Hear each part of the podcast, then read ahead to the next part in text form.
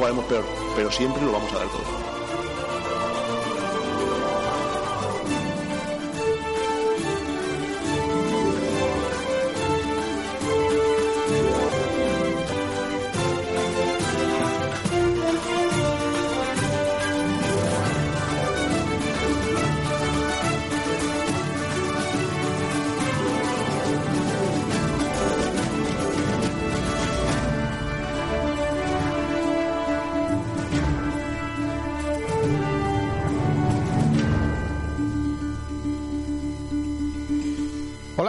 Muy buenas. Saludos a todos y bienvenidos a Frecuencia Malaguista. Un día más con todos ustedes en la sintonía de Sport Direct Radio, en el 89.1 de FM, 96.6 de FM, también a través de sportdirectradio.es, a través de TuneIn, a través de Radio Garden, a través de Radio.es, de un montón de, de lugares a través de Internet y, por supuesto, también a través de Facebook Live y en grabado, ¿qué se dice? En eh, récord eh, a través de iVox, eh, que, que cada vez sois más, eh, los que nos escucháis a lo largo de toda la, de toda la jornada. Hoy tenemos por delante dos horas para hablar de la actualidad del Málaga Club de Fútbol, la actualidad del deporte. Ayer empezó la Liga CB, comenzó la fase final de esa Liga CB con un partidazo de Unicaja, jugó muy bien ante Tenerife.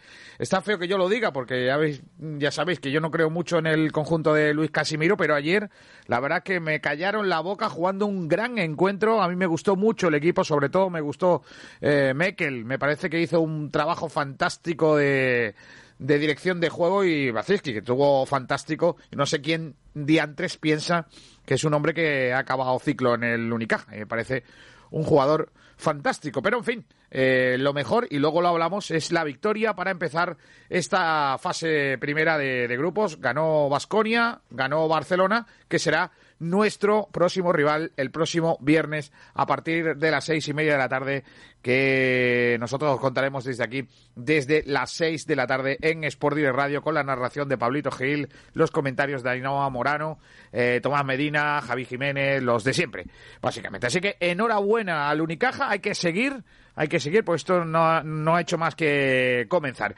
Y vamos rápidamente con el fútbol, porque no llegan buenas noticias desde la enfermería del Málaga. Hoy hablaremos de eso, pero también hablaremos de otros detalles. Vamos a ir presentando ya a los compañeros que están con nosotros en esta jornada de hoy, comenzando por el gran Carlos Gil. Hola Carlitos, ¿qué tal? Muy buenas.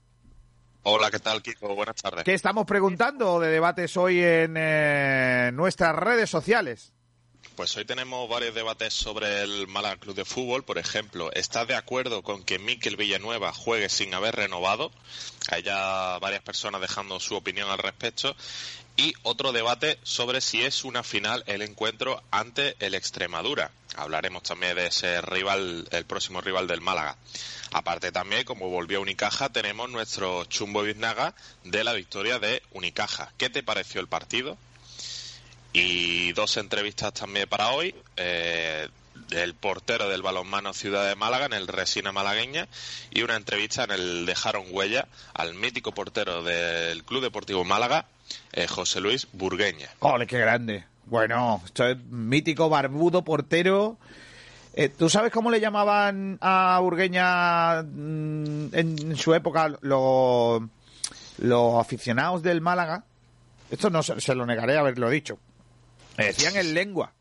El lengua era un, un personaje de Málaga eh, que era pues el típico, vamos a pedigüeño, ¿no? Que llevaba así unas barga, barbas muy largas, pelo larguito, tal, iba por todas las calles de Málaga y era un, un, un bueno, un, típico de las calles de Málaga, ¿no? De los años 80. Pues a Burgueña que tenía muchas barbas y el pelo así largo, alguna vez le llamaban el lengua también, pero, pero era un buen portero, un gran portero, portero vasco. Eh, que fue entrenador también y, y hoy vamos a tenerlo, así que una leyenda. Gracias eh, por traer a uno de los grandes de, de mi infancia también. Me escucho medio doble, no sé quién está por ahí eh, dando eso, pero yo estoy medio doble. Hola Nacho Carmona, ¿qué tal? Muy buenas tardes. Buenas tardes, Kiko, ¿qué tal? ¿Me cuentas, por favor, qué trae la prensa en el día de hoy? Pues empezando por nuestra casa, como siempre, destacamos una noticia sobre el Málaga Club de Fútbol que dice el Málaga disputará los próximos dos encuentros con las mismas bajas. También la entrevista que sacamos ayer sobre Nati Gutiérrez, nueva entrenadora del Málaga Club de Fútbol Femenino, que dice Nati Gutiérrez desvela cómo será su Málaga femenino. Sus declaraciones encontramos un Málaga atrevido y con un rigor táctico importante. El partido del Málaga ante el Lugo cambia de hora y sobre la victoria eh, tan, tan bonita de Unicaja ayer, dice, el Unicaja arrolla a un Iberostar completamente anulado. Diario Sur rápidamente dice, el Málaga sigue una jornada más a dos puntos del descenso y recibirá una Extremadura hundido. Sobre el apartado judicial en el que se suma el Málaga, dice, la jueza acepta la petición de Blue Bay de personarse en la querella contra Altani. Y arriba del todo, unas declaraciones de Tete Morente que dice no podemos seguir así porque cada día quedan menos puntos. La opinión de Málaga muy rápidamente dice la jueza aprueba las medidas de ahorro propuestas por Muñoz, por José María Muñoz. Y dice el subtítulo, el informe del administrador se centró en la venta de vehículos de lujo de los Altani, la rescisión de contratos de viviendas en la Costa del Sol para aliviar los gastos del Málaga Club de Fútbol. Málaga hoy dice los cuatro golpes de la jueza al jeque Altani. Se venderán los coches de lujo y se rompen los contratos de las mansiones alquiladas. Se otorga un plazo de dos días para aportar la documentación tras el expediente sancionador de la Liga. Se inscribe a NAS Spain 2000 en el libro de socios y Blue Bay podrá entrar como parte de los querellantes. Habla Kameni que dice la afición del Málaga Club de Fútbol es el jugador 12 y medio. El camerunés aún sin equipo habla de la actualidad del equipo blanquiazul. En el libro de socios y Blue Bay podrá entrar. Uy, ¿quién tiene por ahí doble? Espera, espera. eh, Alguien tiene puesto el- eh, la web y por eso se escuchaba doble. Dale, dale, Nacho. Voy. Me escuchaba yo doble también, me extraña un poco, ¿eh? Sigo. El Málaga Club de Fútbol vuelve al trabajo sin recuperar a los lesionados. Siguen los problemas para el conjunto blanquiazul, muy corto de efectivos. El Lugo Málaga cambia de hora. El partido del martes 23 de junio pasa a las 19 y 30 horas. Y Luis Hernández, un brotecito verde en el Málaga Club de Fútbol. El club comunica que el central completa una parte del entrenamiento. Un pasito más cerca de volver a jugar con el equipo. En el desmarque destacan parte médico, la enfermería del Málaga sigue sin vaciarse. El Extremadura llegará a Málaga herido de muerte tras perder contra el Albacete. El deportivista Nolascoain, rival directo, estalla por el calendario que dice es una vergüenza. Mekel y Bacinski hacen bueno el plan de Casimiro en un reestreno feliz, que ganan 70-83. Y dice Luis Hernández, una pequeña buena noticia dos días de la Extremadura. Y después hay una noticia del desmarque también, que es la calculadora de los puntos que le van a hacer falta, según la situación que llevamos al Málaga, para salvarse. Y están entre los 45 y los 51 puntos, Kiko. Bueno, pues esas son lo- las cuentas del desmarque también. La verdad es que hoy he leído, o ayer también, he leído mucha gente que hace cuentas, ¿eh? Con los puntos que nos hacen falta para mm, salvar la, la, la, la categoría. Eh, voy a ir comentando, bueno, buscando más compañeros que están hoy con nosotros. El gran Pablo Gil. Hola, Pablo, ¿qué tal? Muy buenas. Hola Kiko, ¿qué tal? Eh, Pablo, ¿te queda garganta después del Unicaja ayer? Sí, ¿no? Oh, qué alegría, niña. Es que qué partidito nos regaló Unicaja, ¿eh? Jugó de maravilla, pero, pero yo también digo que siempre hay que tener, eh, bueno, un, pie en el freno, porque con el Unicaja nunca, nunca se sabe. Y también te digo, eh, la plantilla ha mejorado mucho y yo creo que si el equipo se mantiene tan eh, conjunto como se mostró ayer, eh, puede darnos mucha alegría. Vale, hoy otros Chris Márquez. Hola, Chris, ¿qué tal? Muy buena. Hola, Chris. si escucha. que- Hola, Chris Holanda. Chris eh, barra Giricast. Eh, Chris eh, Sport Direct Holanda, ¿está por ahí? Sport Direct Holanda, ¿eh? Muy bueno eso. Cuidado que, que no, ¿eh? No, no nos escucha. Bueno, luego, luego a ver si lo podemos arreglar y, y nos cuenta cosas del Guiricast de hoy. Nuestro programa para los aficionados eh, extranjeros del Málaga, que, que lo hacemos en inglés y que emitimos todos los jueves. Eh, está por ahí, creo, Alberto Fernández. Hola Alberto, ¿qué tal? Muy buenas. Oye, bueno, Kiko, ¿qué tal? Hoy tenemos- lo mejor para el final, ¿eh? Sí, bueno, no, bueno, bueno, entonces, los últimos serán los primeros. Oye, ¿quién, eh, hoy tenemos resina malagueña. Sí, eh, tenemos a Jorge Oliva, el portero del Trops Málaga, que va a hablarnos un poquillo de su renovación y demás en los micrófonos de Sport 10 Radio. Bueno, bueno, bueno, bueno, pues está bien. Y hoy se escena con nosotros también otro compañero, Pablo Gil. Pablo, Pablo está hablando con Eh, seguro. Sí, sí, sí, se estrena con nosotros eh, Javi Ballesteros, que es, eh, bueno, pues una persona que sabe mucho del Málaga, Kiko. Me atrevería a decir que más que tú. Hombre, por favor, Eh. más que yo es fácil, ¿eh?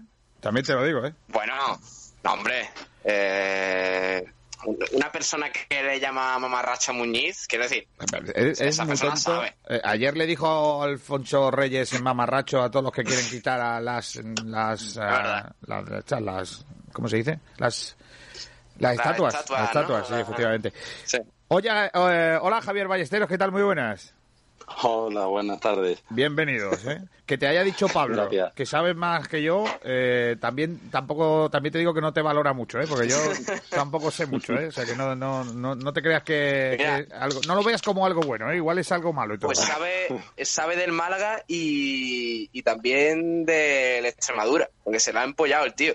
Sí, ahora, ahora le pregunto por el Extremadura. Simplemente voy a contar lo que me pasó ayer en la retransmisión, porque es muy gracioso. Eh, yo decía, tengo que ver un partido de segunda mientras que estén dando los partidos de primera. Eh, estábamos pendientes del baloncesto, los dos partidos de primera a las siete y media. Y en, segunda división había dos partidos de. Había tres partidos de segunda división. El Almería, que al final perdió. Mal resultado para el Málaga. El eh, Extremadura Albacete, que al final perdió el Extremadura. Yo creo que es hasta buen resultado para el Málaga. Y luego el, otro partido que era, que es el eh, Oviedo Deportivo de La Coruña, que ese era el que yo quería ver. Bueno, pues estaba eh, colocando, yo tengo aquí varias pantallas para ver los partidos en el estudio 2 de Sport Direct Radio. Y, mm, y entonces puse, estaba jugando el Extremadura con el Albacete y también estaba jugando el Eibar con el Atleti. Yo me puse en una de las pantallas Eibar Atleti, que estaba narrando Salva García, y de buenas a primeras, no sé qué diantres botón toqué, y estaba viendo, pues yo, yo pensaba que estaba viendo el Eibar eh, Atleti. Cuando de repente miro la pantalla y leo en el fondo del graderío eh, azul y rojo Extremadura.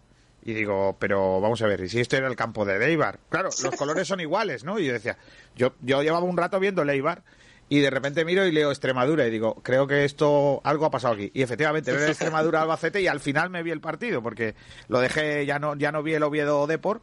Eh, partido, por cierto, con polémica. Ahora os contamos eh, un poquito lo que ha pasado con, ese partido. Eh, y estuve viendo al final el Extremadura Albacete, que es verdad que el partido fue mm, un partido de tú a tú, vamos a decirle, pero mm, a mí me gustó más el Albacete, que, creó más peligro que el Extremadura, que fue, por cierto, un equipo bastante peleón. Javier, ayer perdió el Extremadura, que no sé si tú crees también que es un buen resultado para el Málaga. Hombre, es un resultado ideal porque todo lo que no sea un rival por la parte baja y demás, pues está claro que beneficia un empate. Hombre, un empate mm, yo creo que hubiera beneficiado un poquito más porque al final el Albacete no se te escapa, pero la derrota del Extremadura sí que es verdad que lo dejas ahí un poquito atrás y si ya el sábado rematamos la faena, le pegas la estocada. Entonces, hombre, es un buen resultado, pero yo creo que, de mi opinión, yo creo que el empate hubiera sido un poquito más, porque también el Albacete lo dejas ahí y quieras que no le dan moral. Entonces, bueno, no es más resultado, no es más resultado y está bastante bien. Bajo tu punto de vista, eh, después de lo que viste ayer, eh, ¿puede beneficiar también al Málaga el tener más de descanso? ¿O, o no va, o eso no va a influir? Bueno, dada la circunstancia, ese día, más que nada, por lo- los pocos días que tuvo entre los dos primeros partidos, yo creo que sí le va a beneficiar. Pasa que el Albacete también empezó un poquito más tarde, por lo cual, más o menos, yo creo que está un poquito compensado. También moralmente, el venir de una derrota y justo a los pocos días volver a otro partido, moralmente puede decir, venga, paso página y en poco tengo ya otro partido. mientras que el Málaga venía de la de- del empate de Tenerife, la manera que se produjo heroicamente, entonces a lo mejor también esa moral, yo creo que la moral en corto plazo es mejor, pero físicamente es como también algo, un tema bastante preocupante, justo en estos momentos, tantos partidos en tan poco tiempo, te compensa lo, lo físico. Entonces, juega yo creo moral y físico en esta etapa de, de la, del regreso. Entonces, eh, yo creo que la moral, pues eso, puede luchar ahí para, venga, tengo el siguiente partido ya, pero yo creo que el Málaga físicamente le hace falta un poquito de descanso con los dos primeros partidos y viendo con los lesionados que está y demás, que ahora parece que Luis Hernández se está reincorporando y ahí tenemos un halo de esperanza de que pueda llegar al partido de Extremadura, pero veremos a ver. Vamos a hablar precisamente de eso, las bajas. Ayer, eh, eh, comunicado de la enfermería, no había me- mejoría y, y todo, todo apunta a que no va a haber reincorporaciones de los lesionados para el partido del, del próximo sábado, eh, Carlos. Pues sí, ayer el Málaga eh, emitía ese parte médico en el que seguía confirmado Luis Hernández, Aarón Dani Pacheco, Cristo Romero, Ben Quemasa y Ramón. Eh, pero hoy la buena noticia del entrenamiento es que el Málaga ha hecho oficial en su Twitter que Luis Hernández se incorpora progresivamente al grupo y ha completado la primera parte de la sesión. Luego ha añadido eh, a ese mismo tuit eh, es una reincorporación progresiva. De momento continúa quemando etapas de su recuperación, pero ya hemos podido ver una primera foto de Luis Hernández entrenando junto a sus compañeros en esa primera sesión. Bueno, es una buena noticia por lo menos, eh, pero, pero a Núñez no. Pues el Málaga todavía no ha, no ha puesto nada de, de Aarón. En el parte médico de ayer seguía poniendo que Aarón Ñíguez sufre una gonalgia en rodilla derecha por capsulitis.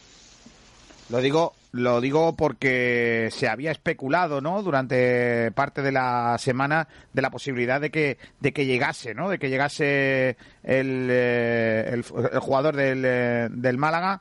Pero es que, claro, Sí. si, a, si a- que estamos a jueves, a dos días del partido, no está mejor, yo creo que Claro, tampoco llegaron la Níguez. semana- La semana pasada eh, apuntaba que el primero que se iba a recuperar era Aaron porque en redes sociales también está bastante activo, diciendo que se encuentra mucho mejor, que todo se había quedado en un susto, pero que no está quizá al 100% para volver a- al equipo de Pellicer.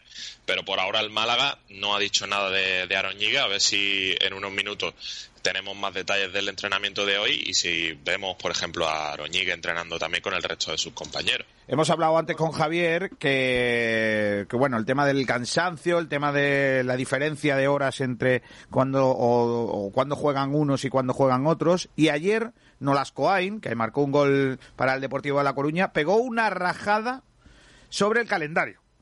Eh, una, una rajada gorda, Nolas Coain, eh, porque entiende que, eh, bueno, al Deportivo de La Coruña le está viniendo muy mal el reparto de los partidos. Eh, de hecho, las palabras de, vamos a decir que, eh, que la- las palabras que, que ha dicho Nolas Coain, el central, bueno, medio centro, ahora convertido en central del conjunto deportivista, son bastante claras. Atención, Nolas Coain, dos puntos, comillas. Es una vergüenza. Así, como el que no quiere la cosa. Eh, bueno, eh, la verdad es que eh, más claro casi casi no puede serse, ¿no? ¿no? No sé qué opinión tenéis de si se puede quejar el Deportivo de La Coruña o no del reparto de los horarios de los partidos. Si se queja el deportivo, se pueden quejar todos. Yo creo que los horarios son muy malos, pero son malos para todo. Y además se están jugando partidos eh, cada dos, tres días, luego con poco entrenamiento entre, entre partido y partido. Pero eso es para todo. No, él- Es verdad que pensando por ellos, pues sí, eh, es muy exigente. Pero no sé, para todo. Eh, hay que decir que Nolascoain dijo, es una vergüenza que el Oviedo haya tenido dos días más de descanso que nosotros, aunque no es excusa. Pues en el siguiente ellos tendrán dos días de descanso más que su rival, por ejemplo. Además, también eh, hay que echar un vistazo atrás para ver que el Marbella no ha sido perjudicado este año con, con el calendario. De hecho, ¿El ha jugado en buenos horarios, o sea que, que no se deben de quejar tampoco. ¿El Marbella? ¿A qué viene el Marbella? O sea, el Marbella, perdón, el, el, Joder, el Depor. Eh, que estaba leyendo Marbella Sé- aquí en el sé lo- ordenador y... sé lo que te ha pasado, sé lo que te ha pasado. Es que eh, tenemos una primicia que estamos trabajando en ello. Claro, es que- Eh, eh, venga, la voy a contar ya para que no Es que me quedes mal. Kiko, No, no, la, aquí a tres bandas la- que- claro, claro. La voy a contar ya para que para que no se- te metas en un lío, para intentar sacarte del boqueteo que te has metido. Eh, nada, primicia a última hora de, de Sport Direct Radio. Eh, el Marbella está buscando eh, un equipo para buscar para hacerse hacerlo filial eh, de cara a la próxima temporada o incluso ya, ¿no? Eh, el caso es que eh, nosotros hemos conocido que el Vélez Club de Fútbol es ese equipo. Eh, La verdad es que la información a mí me llega desde el propio Vélez Club de Fútbol como algo que se va a hacer, pero el director general del club Marbellí, Héctor Morales, me ha comentado que solo han sido unas conversaciones a través de unos intermediarios, que efectivamente confirma el Marbella que quiere eh, llegar a un acuerdo de filialidad, bien con un equipo de la provincia de Málaga o bien con un campo Gibraltar. El- esta semana incluso empezó a sonar eh, la posibilidad de que fuese con los barrios de la zona del campo de Gibraltar, pero de momento lo que se solo lo, lo que me ha podido decir es que efectivamente ha habido una propuesta a través de unos intermediarios de que fuese el Vélez, pero ni siquiera ha habido una conversación, ni siquiera se han sentado los clubes para llegar a ese acuerdo. Por cierto, que eh, mirando la, la normativa, si no hay una ampliación por esto del coronavirus, hoy sería el último día para llegar a ese acuerdo a través de la federación. Es decir, que ese acuerdo sirviera para que, eh, como filial, los jugadores de ese club estuvieran a disposición del club mayor eh, para que jugaran a lo largo de la, la siguiente temporada. Lo cual, si no se hace hoy, va a ser complicado, a no ser, in- insisto, que no haya un, eh, una ampliación de las fechas, algo que es bastante probable, toda vez que la federación, como sabéis, está todo prácticamente paralizado ante la imposibilidad de, mm, haber concluido las temporadas en cuanto a altas, bajas, etcétera, etcétera. El Vélez sería un club idóneo, puesto que su su situación deportiva es muy complicada, eh, situación económica también, así que sería una manera fantástica de poder tener jugadores, puesto que el Vélez se le presume una situación difícil de cara a esta próxima temporada en el grupo noveno de tercera división ante la imposibilidad de, insisto, incorporar jugadores. Así que el Marbella, que está a expensas de poder buscar una posibilidad de ascenso a segunda división, la noticia es que eh, busca filial. Así que el, el- el que tenga un club de tercera y que tal, pues que se postule. Yo, ¿por qué no? Porque el Emiliana no tiene tercera, que si no llamaba al Marbella. Mire usted, Sí, sí. ah, eh, ponga, póngame usted los jugadores, que yo ya haré porque jueguen. Bueno, en fin, noticia de, de, de Sport Direct Radio para, para aquellos que están siguiendo todo, todo este asunto. Volviendo al tema de los horarios, eh, es verdad que el Málaga después del partido ante el Tenerife ha gozado de más descanso. Eh, mm, estaremos muy pendientes, Carlos, de, lo que salga de noticia en cuanto a la, al entrenamiento del Málaga, ¿de acuerdo? Sí. Voy a saludar ya a Chris, eh, Sport de Holanda, Giri Kass. Hola, Chris, ¿qué tal? Muy buenas. No, Ahí. en Holanda se ve que igual eh, van muy bien, van muy bien. Ahora, ahora, eh, Iba a decir que, Ahora. que en Holanda va muy bien, va muy bien el sí, tema sí. tulipanes, pero el tema conexión igual no va tan bien. Eh, hola, Chris, que me, me, tiene, me ha dicho Pablo que me tienes que contar eh, cómo se titula el, el programa de hoy de Guiricás, porque tiene un titular muy bueno, ¿no? Sí, en inglés sería. Eh, ¿Cómo era?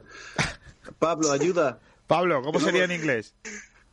Que no me acuerdo. Eh, en Pablo, inglés sería He who should not be named. Eh, eh, Que traducido- que traducido sería, pues, resulta- que no debe ser nombrado. Pero, pero ¿cómo? Claro, O sea, vamos a ver. Es Eh, que- Chris, ¿cómo sería en inglés? es muy ofensivo esto, Kiko. Ya, ya. He who should not be named.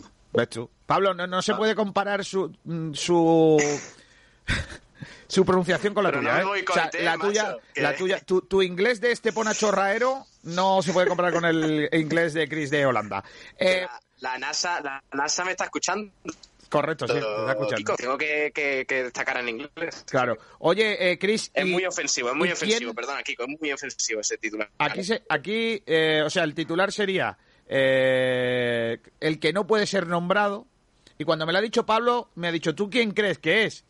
Y el primero que he pensado yo ha sido Altani, pero no. O sea, me parece más ofensivo todavía vuestro titular de hoy. Sí. ¿Por quién vas? Se, se trata de Miquel. ¡Adiós! Ahí está. Madre Sí. mía. Pues venga, lo enganchamos con Madre el, lo mía. enganchamos con el, lo enganchamos con el debate. Ay. Eh, correcto. Eh, lo enganchamos con el debate porque hoy, Carlos, eh, estamos preguntando sobre Miquel Villanueva, ¿no? Sí, en nuestras redes estamos preguntando por si debería seguir jugando en la. Voy a empezar por ese lado. Eh, empieza Chris, que es el que ha puesto el titular ese ofensivo, bajo mi, punta- bajo mi punto de vista. Chris, ¿tú crees que Miquel Villanueva debería de seguir jugando en el Málaga o no? No. Por dos motivos. Porque no tiene de- nivel para jugar en el Málaga y porque no quiere seguir jugando después de, que acabe su contrato. ¿Por ese orden? ¿O por Sí. pri- primero porque no está comprometido y luego porque, porque eh, no tiene nivel? Para mí no tiene nivel. Vale. Eh, venga, Javi, ese es el nivel, ¿eh? O sea, aquí se puede dar palos a alguien quiera, ¿eh? No hay ningún problema, ¿eh? No me tiré de la lengua. No, no, no, yo- a yo ver, te yo pregunto. creo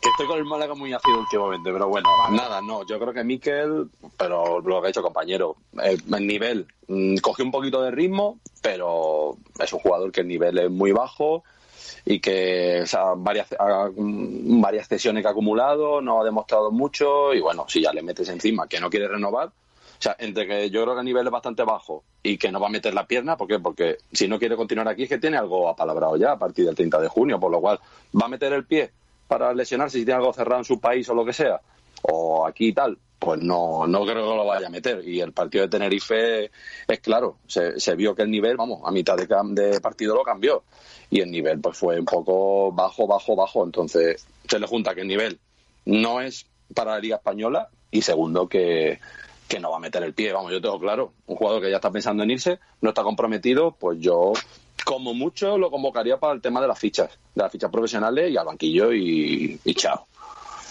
Mm, Vale. Pero tú también piensas que es primero no comprometido y luego no tiene nivel o al revés? No, no, o sea, el nivel no lo tiene. Eso de primeras, eso está, eso es la base. Y luego ya el plus es que no quiere, no tiene ya la mente aquí, no va a meter el pie pensando ya en su siguiente contrato, que es lícito, ¿eh? Está en su derecho, pero yo creo que el nivel es bastante bajo. Ya te digo, esta temporada ahí tuvo ahí una, un atisbo ahí de una mejora que dice, hostia, tal, este parece que al final, pues, oye, lo mismo vale. Y luego con el tiempo se ha demostrado que no, el parón ya seguramente le terminó de rematar y yo creo que el nivel no. Para Liga Española yo creo que no, bastante Dice- bajo, justito. Dice, oye, lo mismo vale. Y luego te das cuenta que, oye, lo mismo no. Efectivamente, o sea, es que el, el espejismo, estaba ahí el espejismo, todos ya veíamos ahí a Miquel y pues oye, jugando al béisbol seguramente sea un fenómeno, pero en el Oye. fútbol por lo menos a nivel España no lo veo. Porque es verdad que Venezuela lo que tiene bueno siempre han sido que las, mm, las Miss Universo siempre han sido venezolanas, ¿no? Eh, he tenido... No, hombre, no. Y también lo que tiene bueno son, bueno. son los dictadores. Esas son las dos cosas buenas que tiene Venezuela. No, no, no. Anda. No, no, no, no. Por ahí no, ¿eh? Por ahí no. Hombre, está- es ofensivo Por también. ahí sí, no. sí. Tengo que decir que es Hombre, pero. Pa- Pablo, Villanueva, Villanueva, Villanueva tendría que jugar contigo, ¿no? Qué ofensivo todo, macho.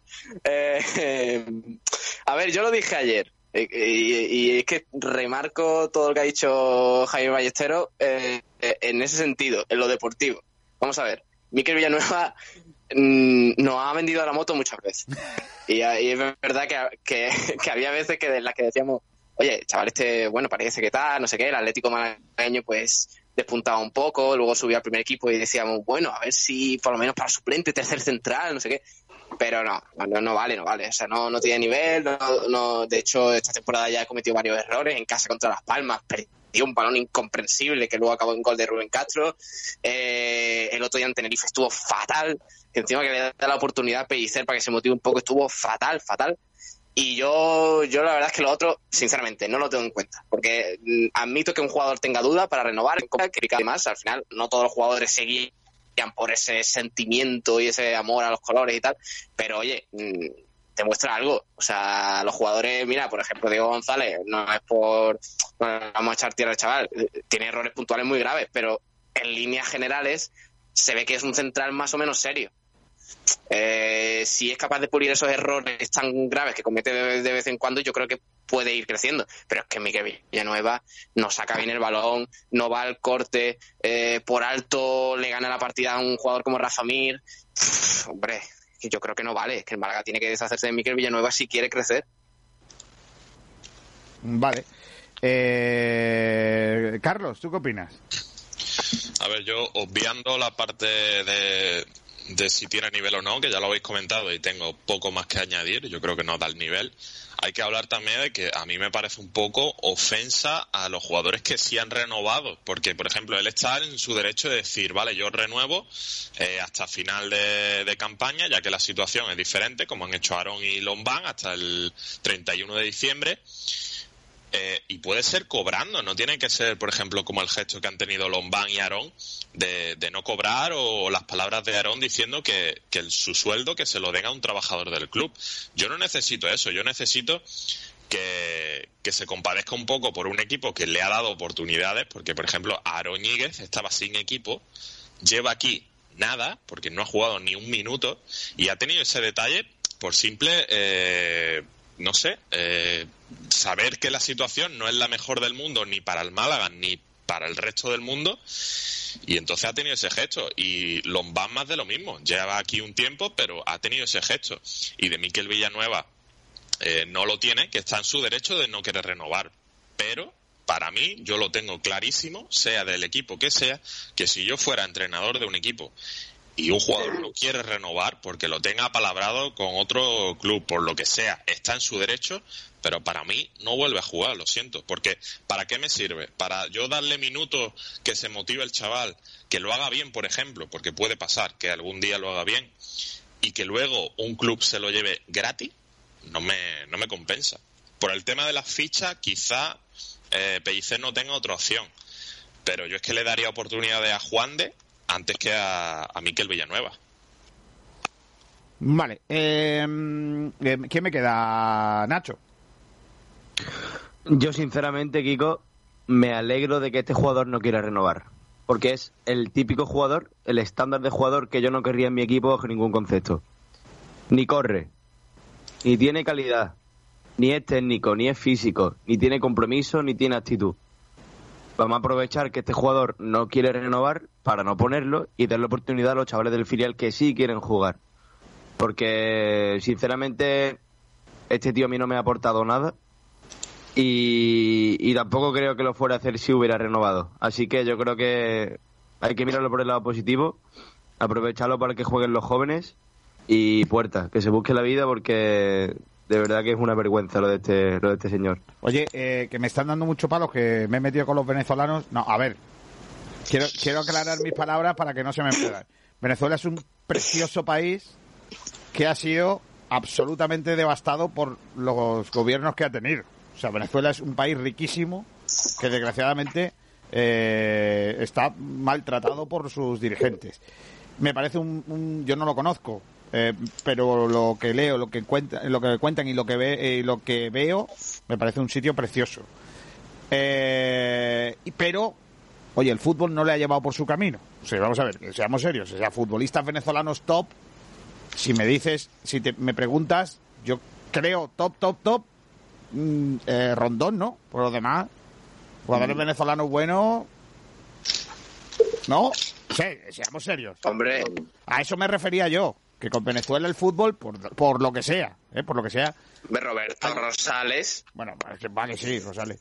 Eh, por lo que sea, el fútbol allí no ha cuajado, no ha agarrado. O sea, el fútbol allí no. Allí, lo que decía antes, en el béisbol, pues sí. El béisbol allí, pues sí. Pero lo que es el, el- el fútbol allí en Venezuela, por lo que sean, por lo que sea, no lo sé, pues no ha agarrado. Fútbol allí no. No, que puede Si a pasar. ti, Juanpi, no te parece. Si a ti, Juanpi, no te parece un jugador top, yo, yo no sé ya. Yo creo que eso es ironía, ¿no? ¿El qué? Lo que tú has dicho de Papi es ironía, ¿no? Bueno, Madre mía. Depende de cómo lo vean. Madre mía, Alberto, tú Sería has... antes de renovar, ¿no? Sería, claro, sería antes. Hostia, tío, de verdad, lo de la renovación de, lo de la renovación de Juanpi ¿no os parece lo más escandaloso que ha hecho Arnau, tío? Es que, os, lo digo en serio, es que me parece una cosa absolutamente Eh, escandalosa, es, un- ¿eh? es una cosa que tenemos ahí arrastrando. Madre mía. Yo no sé, me gustaría un día cuando Arnau lea, escriba sus memorias, a ver si escribe si tenía algún amigo en el proceso, porque es que entonces no lo entiendo. Y Claro, es que parece más un favor al jugador que otra cosa. Sí. Eh, me gustaría preguntaros, ya que estamos en este tema de darle palos a gente, si creéis que, eh, bueno, ¿por qué creéis que, Villa- eh, que eh, Villanueva es alineado por Pellicer? O sea, ¿a qué es debido? Porque, porque yo creo que como entrenador, eh, Pellicer también, y además un entrenador que ha renovado, Pellicer sabe que no va a contar con él el año siguiente. ¿Creéis que puede tener que ver algo con que igual le está intentando convencer para que se quede? Bueno, Yo es que, sinceramente, no sé cuál de los dos se merece menos renovar ahora mismo. Así que, para mí, eh, Pellicer ha demostrado en el Málaga lo mismo que Miquel Villanueva. Por ahora. para Ha tenido racha buena porque Miquel bueno. Villanueva ha tenido sus ciertos partidos buenos. eh, pocos, pocos, muy pocos. Testimoniales prácticamente. Eh, pero eh, Miquel Villanueva también ha tenido su un otro partido bueno y Pellicer, a excepción de eso, de partidos sueltos buenos, no nos ha traído aquí algo innovador que cambie. Para mí, el cambio de Víctor Sánchez del Amo fue bastante más significativo que el de Pellicer. Pero a ver, hay que tener en cuenta que si Pellicer jugó profesional suficiente y aún así pusiera a Miquel Villanueva, yo sería el primero que le daría palo. Por lo que he dicho antes, porque para mí un jugador que no quiere renovar y que, por ejemplo, eh, otros jugadores como Aarón o Lombán, sí, pues me parece una ofensa a ese tipo de jugadores que sí han tenido el gesto. Pero es que no hay otro. Eh, Miquel Villanueva tiene ficha de profesional, puede jugar de lateral y de central, y en una situación como es la del Málaga, que no tiene jugadores suficientes, quizá Pellicer es que no tiene otra. Yo, sin embargo, soy muy pro Pellicer, pero no puedo concebir bajo ningún concepto, no puedo entender cómo sigue poniendo a Miquel. Prefiero poner a Juan de, quitar a un, a un a un canterano del centro del campo y poner a un profesional allí. Poner a Rolón en vez de a Miquel. Yo lo Claro, pero Yo, no puedo defender eso. Yo prefiero que ponga a Luis Muñoz como canterano antes que a, que a Juan de, por ejemplo.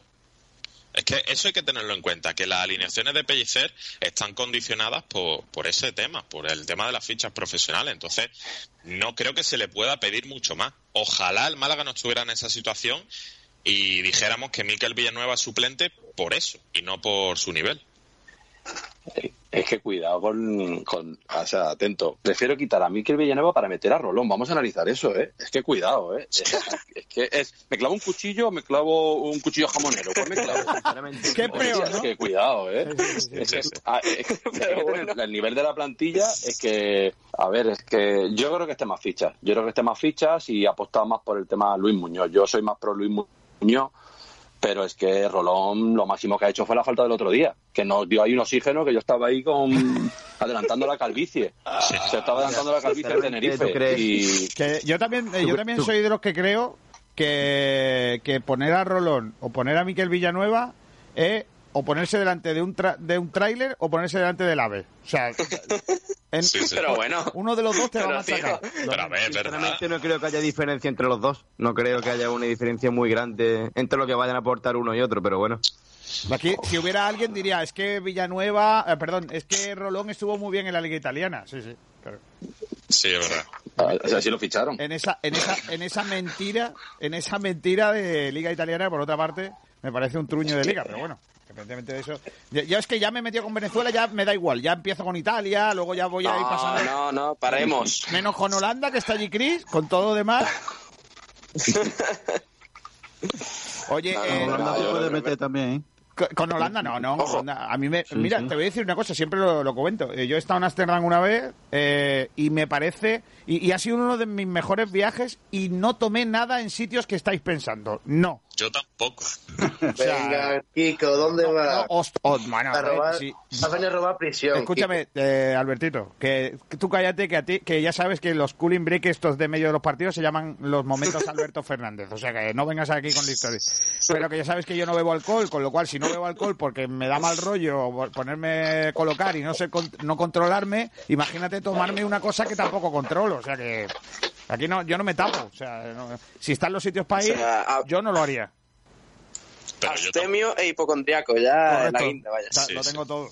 Mm, en fin, y, y me meto con gente. Oye, eh, vamos a leer oyentes eh, sobre lo de Miquel Villanueva, que creo que el debate se va a calentar un poquito más, porque creo que los oyentes se vienen arriba con los comentarios. Carlos. Pues sí, porque había varios comentarios sobre Miquel Villanueva eh, y creo, me suena que no había ninguno a favor de Miquel. Bueno, eh, vamos a empezar. eh, Menos, menos la comunidad venezolana, menos la comunidad venezolana que eh, ahora mismo están intentando declararme persona non grata en Caracas. A ver, yo te digo una cosa, yo puedo criticar a un jugador español, ¿eh? Bueno, eh, vamos a, de- a decir lo que dice Pedro Jiménez. No debe jugar ni aunque renueve. O sea que Pedro Jiménez ni por el nivel. Entonces, ¿para qué va a renovar? Ya. Eh, Sergio Ramírez dice un jugador que va dejando tirado a sus compañeros y a su entrenador no debe de jugar más. Sobre su nivel, el que mostró en el encuentro del lunes fue pésimo, incidiendo por su banda y no supo cómo pararlo. Iván Anaya González dice Kiko haciendo amigos en Venezuela. Por cierto, por el bien del vestuario, que jueguen los que mejor están. Bastante tenemos con los que hay.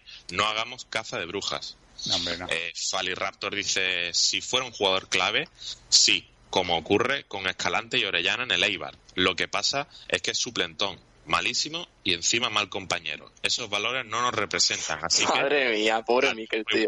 Sí. Pero ¿por qué, por qué- Eh, pero por qué- la- Vamos a ver, para, para un momento, Pablo. ¿Pero por qué te da pena? A mí me da pena... Eh, a mí me da pena la, gente que se ha quedado sin sus familiares, la gente que está sin trabajo. Hombre, pero Joder, bueno. eh, pero a mí, a mí que el Villanueva, que tiene una- un estatus muy por encima de lo que él aporta, pues no me da pena. A mí no me da ninguna pena Miquel Villanueva, que será muy buena gente, todo lo que tú quieras. Pero, pero chico, yo creo que está sobrevalorado en su profesión. ¿Qué quieres que te diga? Entonces, pues para mí, si un tío encima de que está sobrevalorado sobre, con sus cualidades, encima no está comprometido con el trabajo que tiene, pues ¿qué quieres que te diga? O sea, no, no, no, no, no lo... A ver, es como si ahora aquí en Sport Direct hubiera un tipo que no cumple con su trabajo, eh, encima lo hace mal, y si decimos vamos a hacer esto todos juntos, el tío dice que él no. Pues lógicamente este tipo estará fuera del club. Yo no, lo, no le daré los buenos partidos, no comentará los no sé qué. ¿Sabes qué te digo? Pues lo mismo a mí que el Villanueva. Lo que pasa que, claro, la sensación que me da es que mm, Pellicer dice, bueno, es que no tengo otro. Pero es que yo creo Pues que antes de poner un no tengo otro, yo daría ejemplo a mis, compa- a mis jugadores que sí están comprometidos, no poniéndole. Si al final es lo mismo. Poner a este que a Rolón, o a Benquemasa. O a Por lo menos Rolón es buen profesional.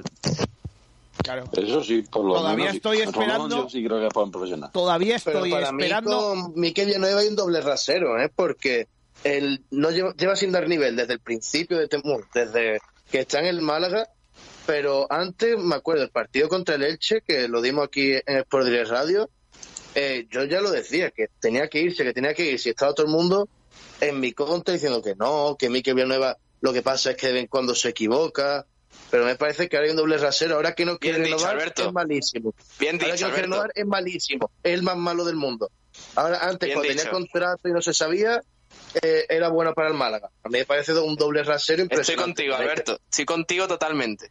Es que había un señor calvo en esta radio que decía que no. Oye, oye, no, no, no, no, no, hombre, una grande, grande hombre, se le quiere mucho. Sí, hombre, grandísimo. Se le echa de menos. Pero decía eso, que Miquel Villanueva se equivocaba solo a veces. Eh, Me encantaría saber qué opina ahora, la verdad. Pues lo mismo. Eh, iba a decir que. A mí también. Eh, iba a decir una cosa que, mm, que no sé si, si estáis de acuerdo conmigo. Es que, claro, me habéis dejado, me habéis dejado con el tal. Eh, joder, que, va, sigue Carlos leyendo venga, por favor. Eh, Peña Malaguista de Benamiel dice, perdón, Miquel Villanueva no jugó el pasado lunes, literalmente se arrastró por el tapete. Bueno, pero Por bueno. favor, que no se nos ocurra ni volver a convocarlo, directamente que se lo coja libre ya y hasta más ver. Y en nuestro equipo solo quien quiera dejarse la piel por el escudo, si no, fuera, y pone el emoticono de la puerta. Isaac Rivas dice, por lo pronto, más allá del tema contractual, yo ni siquiera lo pondría en el 11. Me parece que su rendimiento está siendo paupérrimo y no debería ser siquiera titular. Ahora si eso se le suma que no quiere renovar, pues chico, al banquillo. Eh, Francis Rumbamor que dice, el Marbella ya le echó el ojo, jijiji. ¡Ostras! No, hombre, no. Francis, no seas malo. ¿Qué pinta este muchacho allí en el Marbella? No, no, no, no, no. José Antonio Escobar dice, no debe seguir jugando, se ve que está más preocupado en otra cosa. Sale sin concentración el otro día en Tenerife, se le notaba con miedo en los pases y sin confianza. Llegaba tarde a todos los cruces. Lo siento, pero debería ir a la grada. Lo bueno es que termine. Una pregunta, una pregunta, espera, antes de que sigas leyendo. Eh, si lo sigue poniendo, ¿pediría responsabilidades a Pellicer o no? Hombre, Es que yo creo que su obligación es no ponerlo. Vale, vale. Pero es que no hay otro lateral, por ejemplo. Si estuviera Cristo, pues yo pondría a Cristo con los ojos cerrados. Vale, vale. Venga, sigue, niño. Eh, Raúl le dice, ni renovado. Ya dije que si digo lo que pienso de este jugador de béisbol, me cierran la cuenta. Ahí está. Samu, Samu Cofrade dice, ni renovado ni sin renovar. Ese chaval jamás debió vestir esa camiseta. No es jugador de segunda, ni mucho menos de primera. Lamentable, lamentable que personajes así llegan a ser jugadores de élite. Eh, Fran dice, no, si por mí fuera, no lo renovaría ni jugaría en la temporada, ya que es una mentira como futbolista y como profesional. Madre Solo sirve para rellenar banquillo por lo de las fichas profesionales. Y cuando acabe la liga, adiós y gracias. Cierra al salir. Madre Eh, mía. Álvaro López, Madre me da igual que juegue, siempre que aporte, pero no deja de ser un impresentable, rastrero, pesetero. Pero bueno, Pero bueno, pero bueno, no, no, no. Yo creo que ya eso ya es mucho, eso ya es mucho. Rastrero no, Eso rastrero ya, no, eso ya es pasarse. rastrero No, no. es que yo decía, No, los no. peseteros no, porque está en su derecho de, por ejemplo, querer cobrar. Que a lo mejor el gesto de, de Aaron o Lombán, pues no tiene por qué hacerlo. No le digáis, no le digáis rastrero, chaval. No. Es ahí no, ahí no, porque rastrero no. Quedan cuatro comentarios más. Eh, Andrade dice, por mí que no juegue, no ya porque haya renovado, sino por su actitud en el campo no es buena para el equipo, pero no solo desde la vuelta a los terrenos, sino incluso antes. Para mí se le han dado demasiadas oportunidades que no ha aprovechado. Sufridor malaguista, Miquel Villanueva no debería jugar más con el Málaga. Aldebarán Málaga, que lo manden a pescar pulpos a la bahía y no juegue más con nuestra camiseta, el problema no es que sea un paquete, es que encima es un tío que pasa a trabajar y no está nada comprometido. A vender papasá lo ponía yo. Pero bueno, pero bueno, pero bueno. Le, po- le mandan a coger pulpos y a vender papasadas. Madre Oye. Miquel Villanueva vendiendo patatas asadas sería un bombazo, ¿eh? Hombre, Que marketing. va a estar lento que le roban y se le van corriendo delante del suyo. Oye, oye. No, Oh, hombre, no. Te voy a decir una cosa, ¿eh? Caza, eh, pescar pulpo no es tan fácil, ¿eh? Cuidado con eso, ¿eh? Porque Hombre, que te, los que pulpos son te lo digan en la cañita. los pulpos son arrastrados y agarrados. O sea, Sí, sí, sí. ya a Miquel Villanueva se le podría llamar el pulpo. Yo, yo creo que a Miquel Villanueva, con la poca calidad que tiene, se le quedaría hasta la lioli echándosela a la papa. Madre mía. Suelo. No seáis tontos. Ya está, ya, en serio, ya, tío. Me, ya parece, vale, ¿no? me parece Hostia, ofensivísimo, ¿eh? Me parece ofensivísimo. Ya está bien. Pon fina, pon fina esto, No, no, ya está bien, porque vais a empezar la escalada y vais a empezar a meteros como lo pobre Venezuela que bastante tiene con aguantar a, a Maduro. Eh, eh, Oye, eh, Leo- Último comentario. Sí, por Dice favor. Conchi, no. Sí. Y ya está. dice Francisco Jesús Gómez, a mí que lo ponía en el banquillo a chupar limones hasta que le sangraran las encías. ¡Madre de mi vida! No, pero bueno. Bueno, Madre mía, la gente... Escúchame, pero ya está bien, ¿no? Dice, no, No, lo quiero ver se están pasando No ya. lo Julio quiero ver. Portavales dice, prefiero a Luis sin piernas que a Miquel Contré. Joder. Madre mía. Escúchame. Dice, no es lo quiero ver, ver, no lo quiero el ver más. popularidad de Miquel Villanueva está por debajo de Benquemasa, ¿eh? que ya es decir. Eh, No, dice, pero qué pasa, algo ha hecho. no lo quiero ver más. Déjame que termine. Dice eh, Francisco Jesús Gómez dice no lo quiero ver más con la camiseta del Málaga. Es como manchar el escudo. Eh, Antón García dice Villanueva no creo ni que sirva para vender en la tienda el stock. La gente diciendo, no, no, pero no quiero que me la firmes, ¿eh? No, no, no. Si usted quiere llevarse la camiseta, yo la tengo que firmar. No, pues entonces no me la llevo. y Le Antón- pago. Ojo que Antón ¿Cuánto, García pone cuánto encima de- puede cobrar cuánto puede cobrar Miquel? hombre, Miquel Eh, lo voy a mirar, venga. ya... Tengo, No tengo- sé, yo tengo pero- aquí, tengo aquí un Excel que pone cantidades que cobran jugadores del Málaga. Voy a ver, espérate. A ver. Yo creo que puede estar eh, cerca de 400. 300.000, ¿no? Un 400, medio millón, más o menos. 400.000. Espérate. Ma- Yo creo que... Eh, tengo aquí un Excel y- al lado de una carpeta que pone eh, otros, en donde, bueno, ya sabéis lo que hay dentro. Eh, Claro. Según, ojo, ¿eh? según eh, Transfermar, su valor actual en el mercado es 475.000 euros. Bueno, pero, pero no es lo mismo eso que lo que cobra. Llegó a tener un valor en el mercado de 1.000 euros el 24 de enero del 2017. Madre de mi vida, de mi corazón. Y al Málaga le costó, cuando lo fichamos de el eh, gran equipo deportivo Lara, 400.000 euros. Pues ya está. Espérate. 300.000 euros. Luego pues sí, más o menos. Va, va a cobrar o eso. Va a cobrar eso. 300.000, 400.000 euros aproximadamente. Va a cobrar eso. Oye, Yo- eh, yo que pensar que esa posición antes la ocupaba gente como Wellington. Ahora tenemos a Michael Villanueva.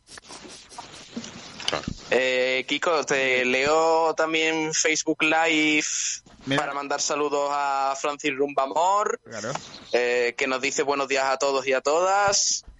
Eh, también nos mandan saludos desde Canarias. Eh, Francisco Jesús Gómez también dice sobre el partido contra Extremadura. Mi titular para este partido es ganar ahora o sufre hasta la muerte. De todas formas, he puesto flores a Fray Leopoldo por si acaso. Y he pedido un milagro a la Virgen del Rocío. Y si ganamos, empiezo hasta la dieta. Ahí lo dejo. No, un no, saludo no. a todos. Lo de la dieta no. Lo de las flores y tal. Mira, una cosa muy graciosa. Mira, eh, según Transfermar dice, jugadores comparables con Villanueva. Cuidado, ¿eh? Porque ponen a jugadores de la talla de Felipe Carballo, jugador que Hombre. juega en el Valerenga Fútbol, un, un uruguayo, no conoce nadie. Ryan Tafazoli, que juega en el Hull City, o está allí.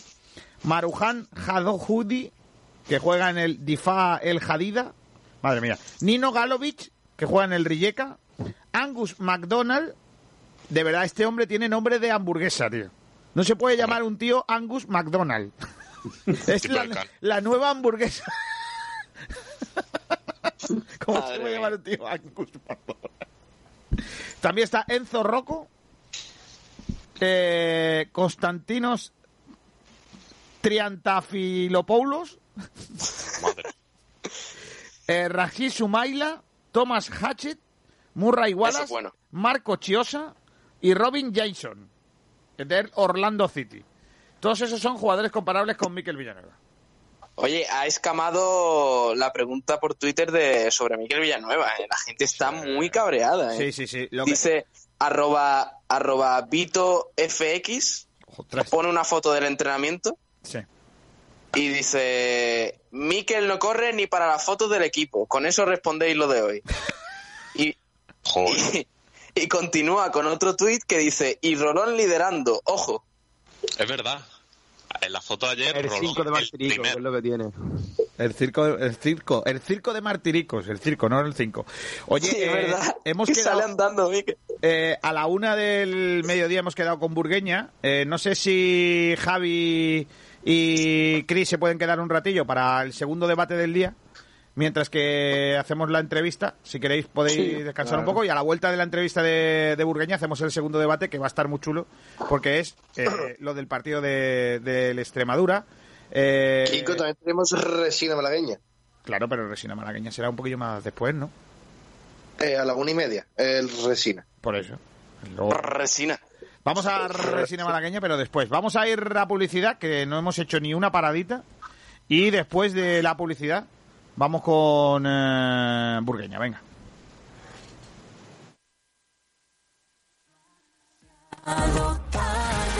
El sabor de la comida tradicional en Málaga se llama La Pequeña Españita, todo un icono de la buena mesa casera en la Costa del Sol. La Pequeña Españita, estamos en Camino Casa Bermeja 35, zona Ciudad Jardín. Tienes que probar nuestra cocina tradicional, platos elaborados al estilo de siempre para los paladares de ahora. No faltes a la cita con el verdadero sabor malagueño de la cocina. Prueba nuestras migas, callos, el cocido españita, nuestra porra antequerana, nuestro plato de los montes, conejo al ajillo, cochinillo y las mejores carnes. La Pequeña Españita, desde 1994. Teléfono de reservas 952 25 45 93. Alimentos de Perol, excelencia gastronómica artesana, productos artesanos y ecológicos de máxima calidad y gran valor nutricional. Somos distribuidores para Málaga y provincia de, entre otros, La Pauleña, salsas, musas vegetales y mermeladas artesanales, elaboradas sin conservantes ni aditivos, 100% frutas de temporada. Almendras Málaga, frutos secos y frutas deshidratadas conservadas al vacío y en botes de cristal para conservar todo el sabor y propiedades. Además, miel la fraguara, auténtica miel del Valle del Guadalhorce con la distinción sabor a Málaga. Infusiones ecológicas y plantas medicinales Andunatura. Te cuidamos por dentro y te aportamos las vitaminas que necesitas. Alimentos de Perol, productos artesanos ecológicos, apoyando a nuestros productores y tiendas de barrio. Pregunta en tu tienda habitual por Alimentos de Perol. En Cárnicas Rincón disponemos de varias explotaciones ganaderas donde nosotros mismos seleccionamos las piezas de ganado más interesantes. Por ello te garantizamos siempre la máxima calidad de nuestros productos. Más de 40 años en el sector avalan la experiencia de Cárnicas Rincón, una empresa de carácter familiar que ha ido creciendo generación tras generación, comprometidos para ofrecer la máxima calidad y el mejor precio a nuestros clientes. Prueba nuestro lechazo IGP cochinillo de Segovia, chuletón de ternera, solomillo, carne de buey y elaborados con la máxima calidad y frescura. Lo enviamos al vacío para que llegue todo el sabor, aroma y calidad de nuestra tierra castellana. Visita nuestra tienda carnicasrincón.es. Cárnicas Rincón está en calle Caño número 12, Pedrajas de San Esteban, Valladolid. Tantra Center. Prueba los masajes que marcan la diferencia. Te sorprenderán al principio y te impactarán al final. Masajistas de impresionante belleza te esperan. Llámanos al 952 21 61 45 o entra en nuestra web tantracorporalcenter.com. Hola, soy Manolo y estoy aquí para recordarte que todo lo que precisas te lo llevan a casa en Congelados Paco. Mamacita. En Congelados Paco estamos a tu servicio. Tenemos la mejor selección de productos congelados que te mandamos a casa sin gastos de envío. Los mejores pescados, mariscos, precocinados y todo lo que desees lo encuentras en Congelados Paco. Más de 30 años a tu servicio. Haz tu pedido en el teléfono 952 35 85 56. Búscanos en Facebook y pídenos nuestro extenso catálogo de productos. Estamos en Avenida de Europa 117 Málaga. ¡Ay, mi madre, el bicho de los congelados Paco! Pídelos al 952 35 85 56. 952 35 85 56. Embutidos Gómez del Pozo están listos para ti. Te están esperando con el mejor sabor, con todo el aroma y calidad que nos caracteriza. 50 años dedicados a ofrecer la mayor selección en nuestros productos. Hemos aunado la tradición y el buen hacer de los artesanos y la vanguardia de las nuevas tecnologías al servicio de la industria. Jamones, embutidos, quesos y aceites premium de oliva virgen extra. Entra en gómezdelpozo.es y conoce nuestros productos y ofertas. Gómez del Pozo, mete la pata de jamón, pero que sea Gómez del Pozo. Los mejores forjados, rejas, puertas y ventanas y a los mejores precios en talleres metálicos Diego Rodríguez. Calidad y servicio con unos precios inigualables. Somos especialistas en ventanas, mamparas de baño y de oficina, rejas, puertas, barandillas. Pídanos presupuestos sin compromiso en los teléfonos 952 30 85 86 o 639 01 18 30. Le esperamos en calle Navia número 21, Polígono San Alberto en la zona de Carlinda. Talleres metálicos Diego Rodríguez. Tradición familiar de padre a hijo con más de 50 años de experiencia.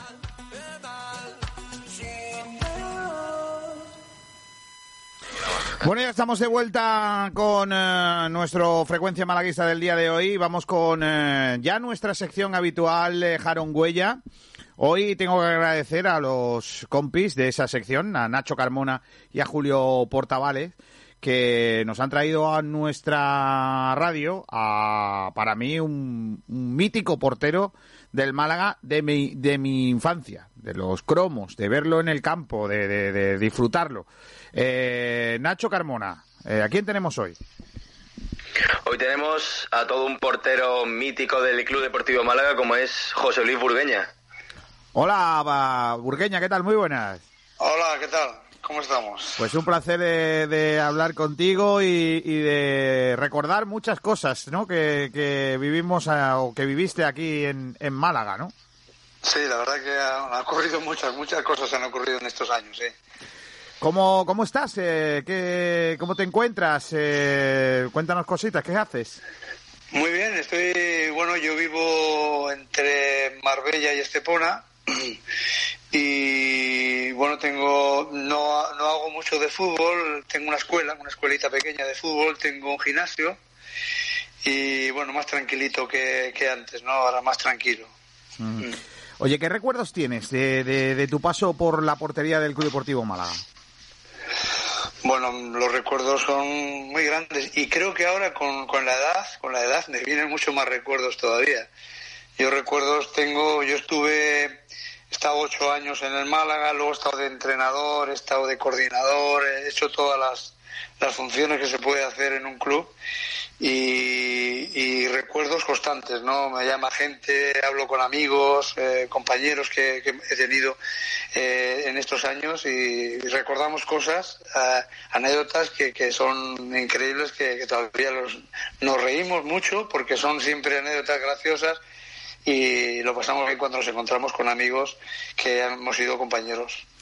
Oye, eh, eh, tú viviste una etapa de Málaga buena también, ¿no? Eh, un, paso a la portería muy buena. Tú vienes de Bajo, eh, te quedas por aquí y, y, te gusta tanto Málaga que te quedas a vivir aquí, ¿no? Esto al final tiene algo, ¿no? Que, que tira. Sí, esto nos engancha mucho. Yo vine aquí, yo estaba en el Bilbao y me firmaron, me firmó Viverti. Viverti estaba Viverti y, Calmar de entrenador. Ajá. Y me firmaron aquí y, eh, ya ya se había palabrado de que yo yo venía para acá. En Bilbao vinieron a, a, buscarme a Bilbao y se había palabrado. Y luego me quedé una semana entrenando y no había terminado todavía la temporada de del Málaga. Me tiré una semana entrenando y ya al año al, al año siguiente firmé y ahí me tiraron bastantes años. La verdad que ha sido lo más lo más bonito que, que me ha pasado en el fútbol, ¿no? estar en el Málaga. Oye, ¿cómo, cómo era Viverti? Con, con eh, como entrenador, ¿cómo era? A Viverti era un, un, tío, era muy, no sé cómo decirte, sí, era muy metódico, pero era, era muy, muy llegado, muy allegado a los, a los jugadores, ¿no? Intentaba entendernos, intentaban que, que le entendiéramos a él. Al ser futbolista y haber terminado justamente eh, si no es el año este, el año anterior o dos años anteriormente a, a, que firmara en el Málaga, creo que lo supo llevar bien y era muy, la verdad que nos gustaba entrenar con él y nos gustaba participar con él. Mm. Bueno, aquí tienes a los chicos, a, a Nacho Carmona y a Julio Portavales, que eh, esta es su sección. Yo no me, encantaría preguntarte un montón de cosas porque como lo viví aquello tengo muchas muchas dudas y muchas cosas que me gustaría vivir. Eh, pero ellos son más jóvenes y me gusta también que la gente más joven eh, se acerque a, nuestros jugadores históricos para, para que ellos también conozcan lo que significasteis, ¿no? Para, para el fútbol en Málaga. Así que aquí están Nacho y Julio que te van a hacer las preguntas buenas. Venga, Julito, empieza tú. Muy buena burgueña. Lo primero, agradecerte la, la, entrevista. Y yo lo primero que quería preguntarte es si notaste o si notas que el fútbol de antes, eh, en diferencia con el de ahora, daba, era más, o sea, había más presión por jugar en la élite o era más tranquilo en comparación con el fútbol de ahora. Bueno, en aquel, en aquel tiempo había una presión increíble, lo mismo que hay ahora, ¿no? Quizás ahora estamos un poquito más, está un poquito más vigilado todo, más controlado todo pero en aquel tiempo tenías la misma presión. O sea, nosotros teníamos que salir a ganar y además éramos un equipo muy aguerrido, muy correoso, eh, muy trabajador. En la época de Benítez, cuando, cuando éramos eh, un grupo, además la mayoría de los jugadores eran malagueños, salvo dos o tres que éramos um, poquitos, eh, ahí corríamos que todos los equipos cuando nos se enfrentaban a nosotros ya decían, bueno, si vosotros a ver cuándo paráis de correr, ¿no? Porque mm, éramos corríamos mucho la verdad que trabajábamos mucho eh, hacíamos una preparación física muy muy fuerte muy fuerte quizá no tan controlada como ahora quizás un poquito desproporcionada pero pero sí que y, lo, y luego además no nos lesionábamos nunca no no nos lesionábamos nunca. Ahora el fútbol es distinto. Ahora si la hidratación, que si los cinco cambios, que si un descansito, que si pega mucho el sol, que si el verano, que si la noche, que si tal. Es la, es la leche, es un cambio tremendo. yo cuando escucho eso digo, joder, pero si nosotros jugábamos aquí, venía la Leti Bilbao a jugar contra nosotros y poníamos el campo a lo, lo más pronto posible de- del mediodía, para que cuando llegaran ellos les echaba espuma por, por, por, por los tobillos, ¿no? No, no regábamos ni el campo. En aquel tiempo no regábamos el campo. Pero es que luego íbamos a Bilbao nosotros y hacía un sol de la hostia y estaba el campo empapado, mojadísimo, ¿sabes? O sea que eh, era, era así, era así, así competíamos, así ganábamos partidos, la verdad. Eh, los guardametas eh, a lo largo de, de la historia del fútbol han ido teniendo una evolución. Ahora son jugadores que tocan muy bien el balón con los pies. Antes eso era menos normal. ¿Crees que esta evolución de los ha sido para bien o para mal? Hombre, to- eh, es para bien. Lógicamente el portero ahora toca el balón, es un, un jugador más de campo y eso es una ventaja que tiene que tiene el equipo, ¿no? Lo que pasa es que luego hay que pararlas también, ¿no? Que el portero está para pararlas. Pero pero sí que el que, el que juegue un, un portero con el pie es una ventaja bastante importante y hay que entrenarlo. Eso es importante en el fútbol moderno. Y también quería preguntarte eh, qué partido recuerdas tú como más especial. Eh, Un partido que tú digas, pues me acuerdo de este a la perfección. Oye, yo es que de memoria ando, ando regular, pero sí, he tenido partidos importantes. Eh, yo creo que el partido más importante, el que más recuerdo yo, eh, fue cuando, con el fallecimiento de Gallardo. Eso, aparte de lo negativo que fue, eso para mí, eso no lo, no lo he borrado nunca de, la mente, ¿no? O sea, yo estaba allí en el campo, salí yo, luego fui al hospital, eh, hablé, hablando con él, que cómo hemos quedado, me decía muchas veces, ¿cómo hemos quedado? Y nada, tranquilo, hemos empatado y tal. Y eso, ese ha sido lo- el recuerdo más, más, más malo que he tenido yo en el fútbol y además después lo pasamos muy mal. Después las, las semanas siguientes a eso teníamos unas ganas de terminar la temporada porque fue horroroso. Oye, eh, tú sales en el minuto 17 después de que muy pronto le diera Baltazar ese golpe a, a Gallardo. Eh, ¿cuándo, cuándo te diste cuenta eh, que iba Gallardo? Porque me has dicho que estuviste en el hospital, hablaste con él. ¿Eras consciente de que era tan grave la situación o, o- o, bueno, sorprendió a todos el, el triste desenlace? ¿Qué va? O sea, terminó el partido y ¿cómo está Gallardo? Y, tal, y, bueno, se han llevado al hospital. Y yo, yo fui al hospital, yo fui a verle, yo estuve hablando con él y él sí que decía, repetía muchas veces cómo hemos quedado, lo repetía varias veces. ¿No? Entonces te, sonaba un poquito mal, pero le veías bien. Bien, estaba bien, y se recuperó. Se recuperó, pero es que a los cinco o seis días, no me acuerdo muy bien, a los cinco o seis días estaba en el hospital y falleció, ¿no? O sea, no, no fue al momento, fue después. Entonces, no, yo no- nunca pensaba que iba a llegar a ese desenlace, ¿no? Pero, pero sí, yo, yo hablando con él me, le, le encontraba bien, le encontraba que ya estaba recuperándose, pero después fue cuando falleció. Oye, Burgueña, eh, yo, lógicamente, Gallardo era un portero muy joven, eh, que tenía por delante un camino grande. Él estaba jugando titular y tú ese, en ese año pues estabas un poco ahí de, de suplente, eh, aunque terminaste jugando, desgraciadamente, por, por esa lesión y por ese fallecimiento. ¿Qué, ¿Dónde estaba la meta de, Gallardo? Lo digo para los, los, los más jovencitos que, bueno, han conocido que había un portero en el Málaga, que le pasó esto, no sé qué, pero igual no, no, no, no saben de la magnitud. Estamos hablando de un jugador que hubiese sido un, un portero top de primera división. Joder, seguro, vamos. Internacional seguro, internacional seguro. Yo, yo, es que él vino de la Antequera. Él llegó de la Antequera y incluso en, en Antequera no jugaba. Había un chaval de Ceuta que se llamaba Goyo que era el que jugaba en Antequera. Y cuando vi, y cuando vino al Málaga, que firmó en el Málaga, joder, a mí me causó una impresión y, y nos machacábamos entrenando. Y, y además yo le entrenaba mucho a él. O sea, porque a mí siempre me ha gustado eh, eh, golpear el balón, ¿no? Y entonces yo me ponía mucho a golpear el balón y él se ponía siempre a... Incluso nos quedábamos después de los entrenamientos y yo golpeando, golpeando, golpeando y veía unas, unas condiciones técnicas increíbles que no he visto yo otro igual, ¿eh? Técnicamente por arriba eh, fantástico.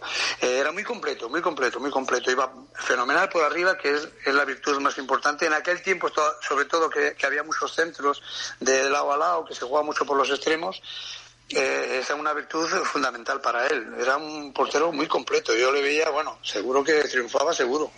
Mm. Venga, Julio, sigue. Mm, Quería preguntarte también, eh, bueno, un poco más de actualidad, que cómo valoras la situación después del Málaga, es decir, eh, la salida del jeque Altani, la llegada del administrador judicial, todo el tema del ERE, ¿cómo, cómo lo valoras tú de- en el punto, desde el punto de vista personal? Bueno, pues eso es lo triste que tiene el Málaga, ¿no? Porque el Málaga, a nivel deportivo, mira, yo creo que a nivel deportivo lo están haciendo bien.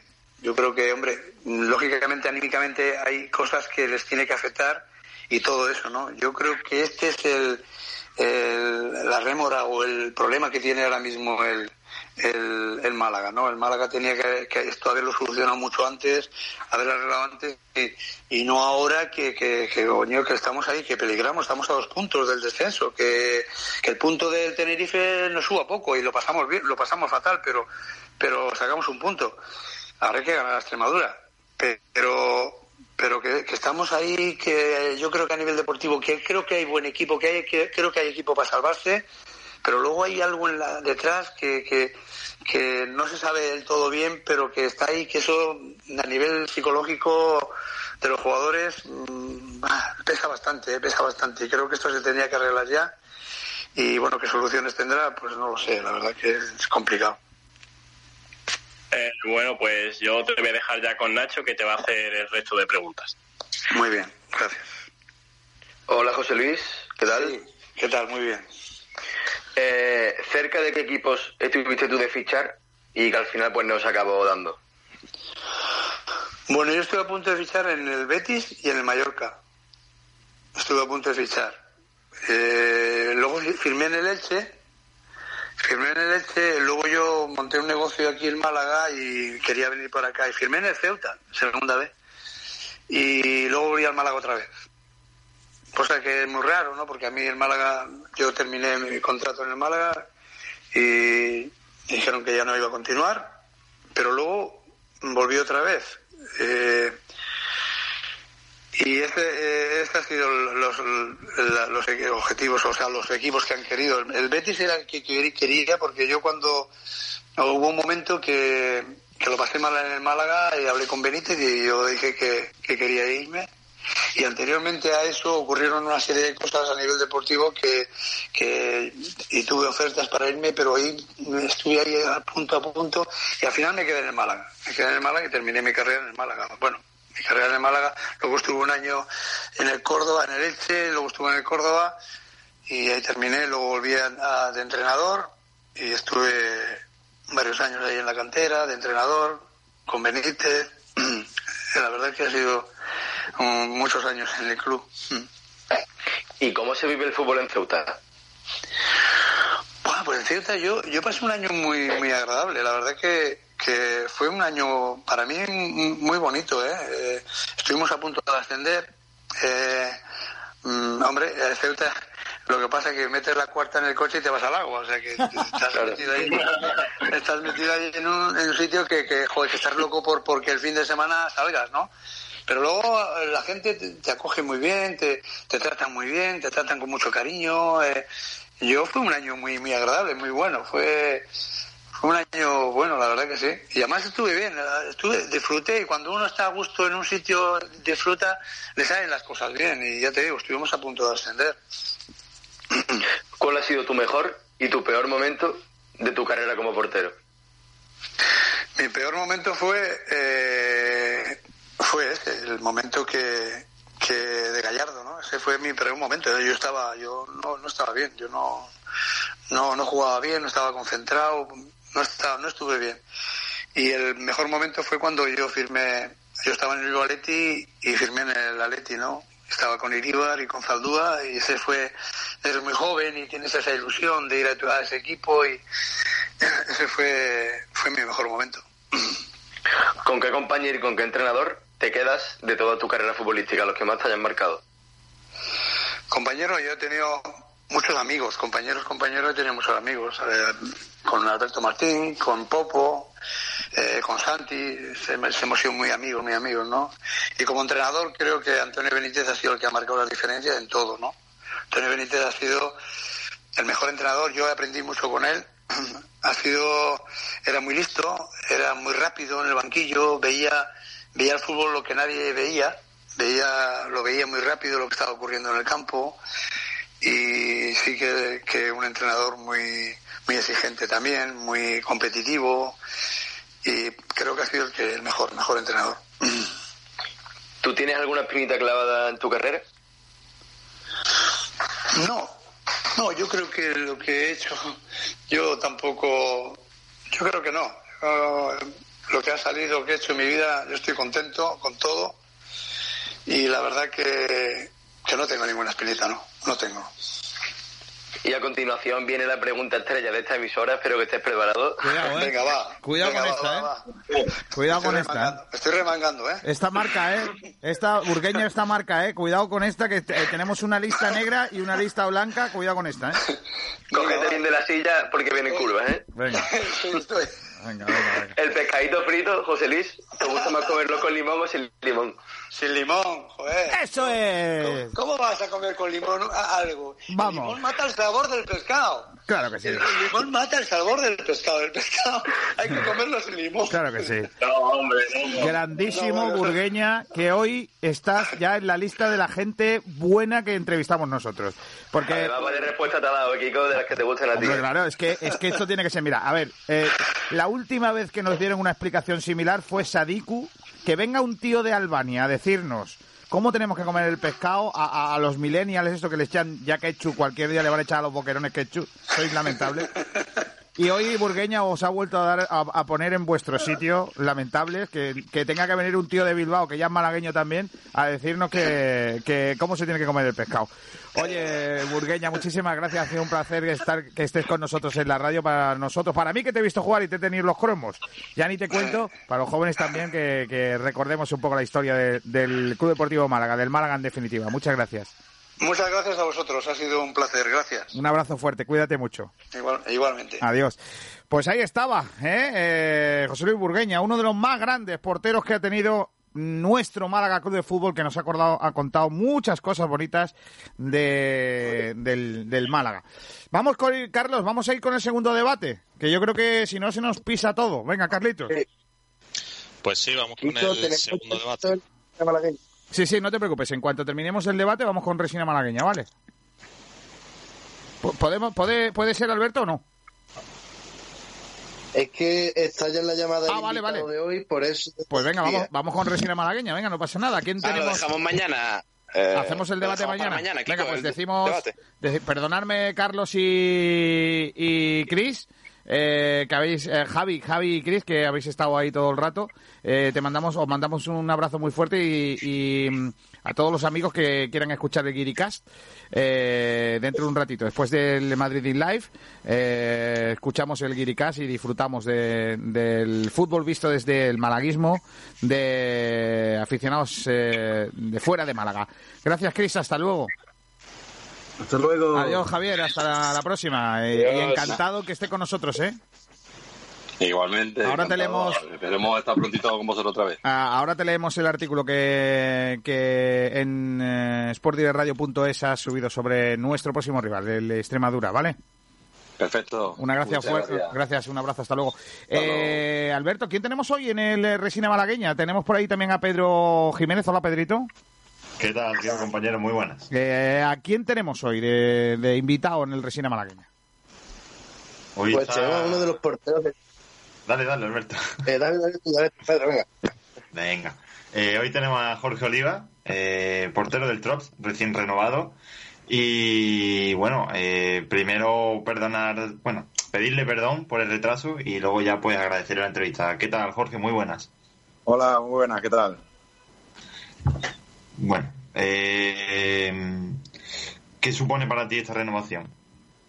Pues la verdad que estoy bastante contento, ¿no? Yo eh, cuando vine para acá vine con un proyecto, eh, creyendo siempre en el, proyecto que tenía eh, Ciudad de Málaga y, la verdad que se va afianzando año tras año, ¿no? El primer año que llegamos conseguimos el ascenso a Honor Plata y este año pasado que ha sido un poco un poco raro, ¿no? Por todo lo que ha pasado. Eh, no ha sido eh, el año ideal, pero bueno, ahora contento con la renovación y seguramente que el año que viene, la temporada que viene, va a ser bastante mejor. ¿Qué opinión te suscitan los fichajes que se han confirmado ya del Ciudad de Málaga? Pues algunos tengo la suerte de, de conocerlos, tanto dentro como fuera de, de la pizza. Y la verdad que yo creo que se está, se está fichando bastante bien, ¿no? De- está metiendo juventud, pero juventud con, con calidad. Entonces yo creo que el equipo pega calidad en ese sentido.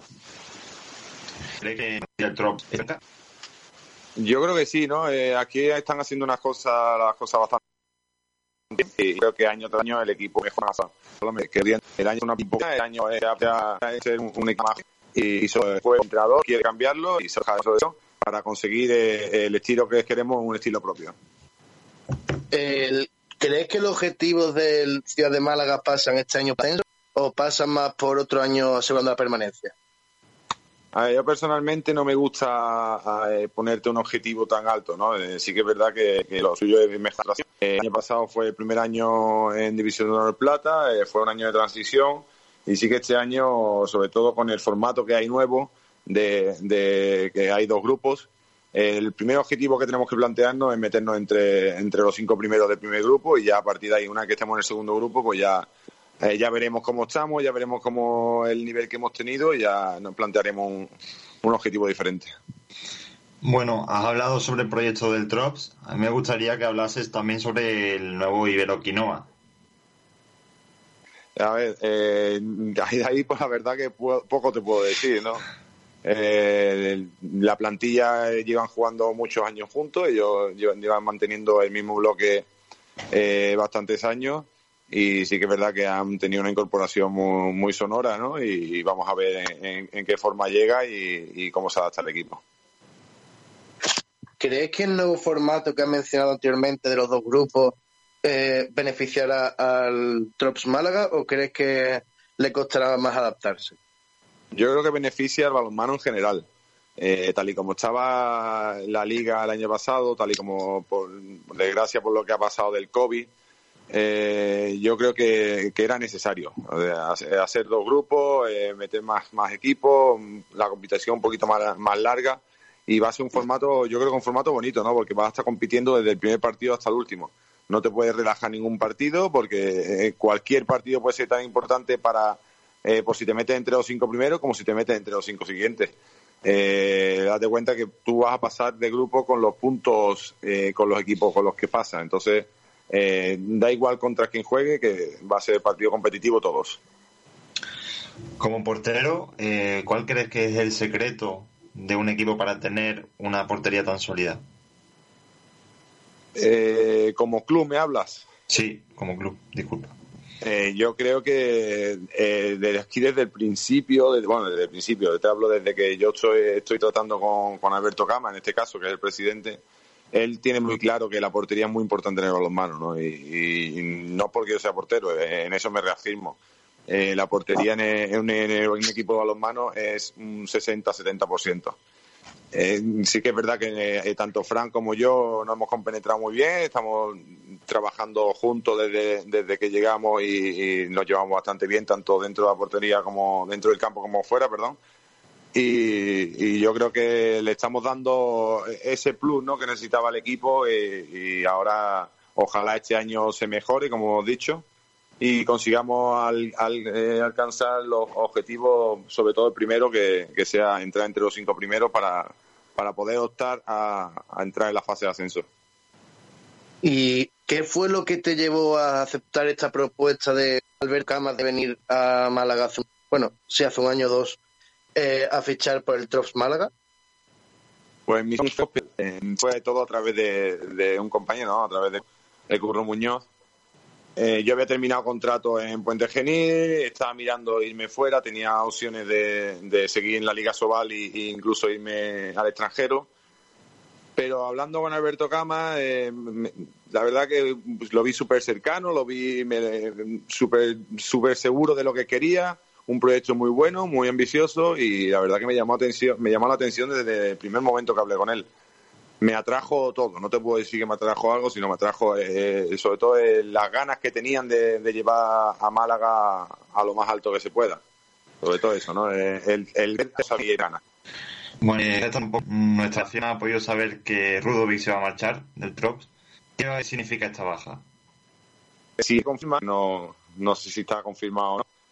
Eh, para mí es un jugador mm, muy especial, o sea, es un grandísimo jugador, una mejor persona incluso que jugador, o sea, es eh, para mí un compañero excelente, se ha comportado y ha tratado con todos eh, súper bien, pero yo creo que ha tenido un- una cosa mala que es que no se ha llegado a adaptar a- al tipo de juego de esta categoría.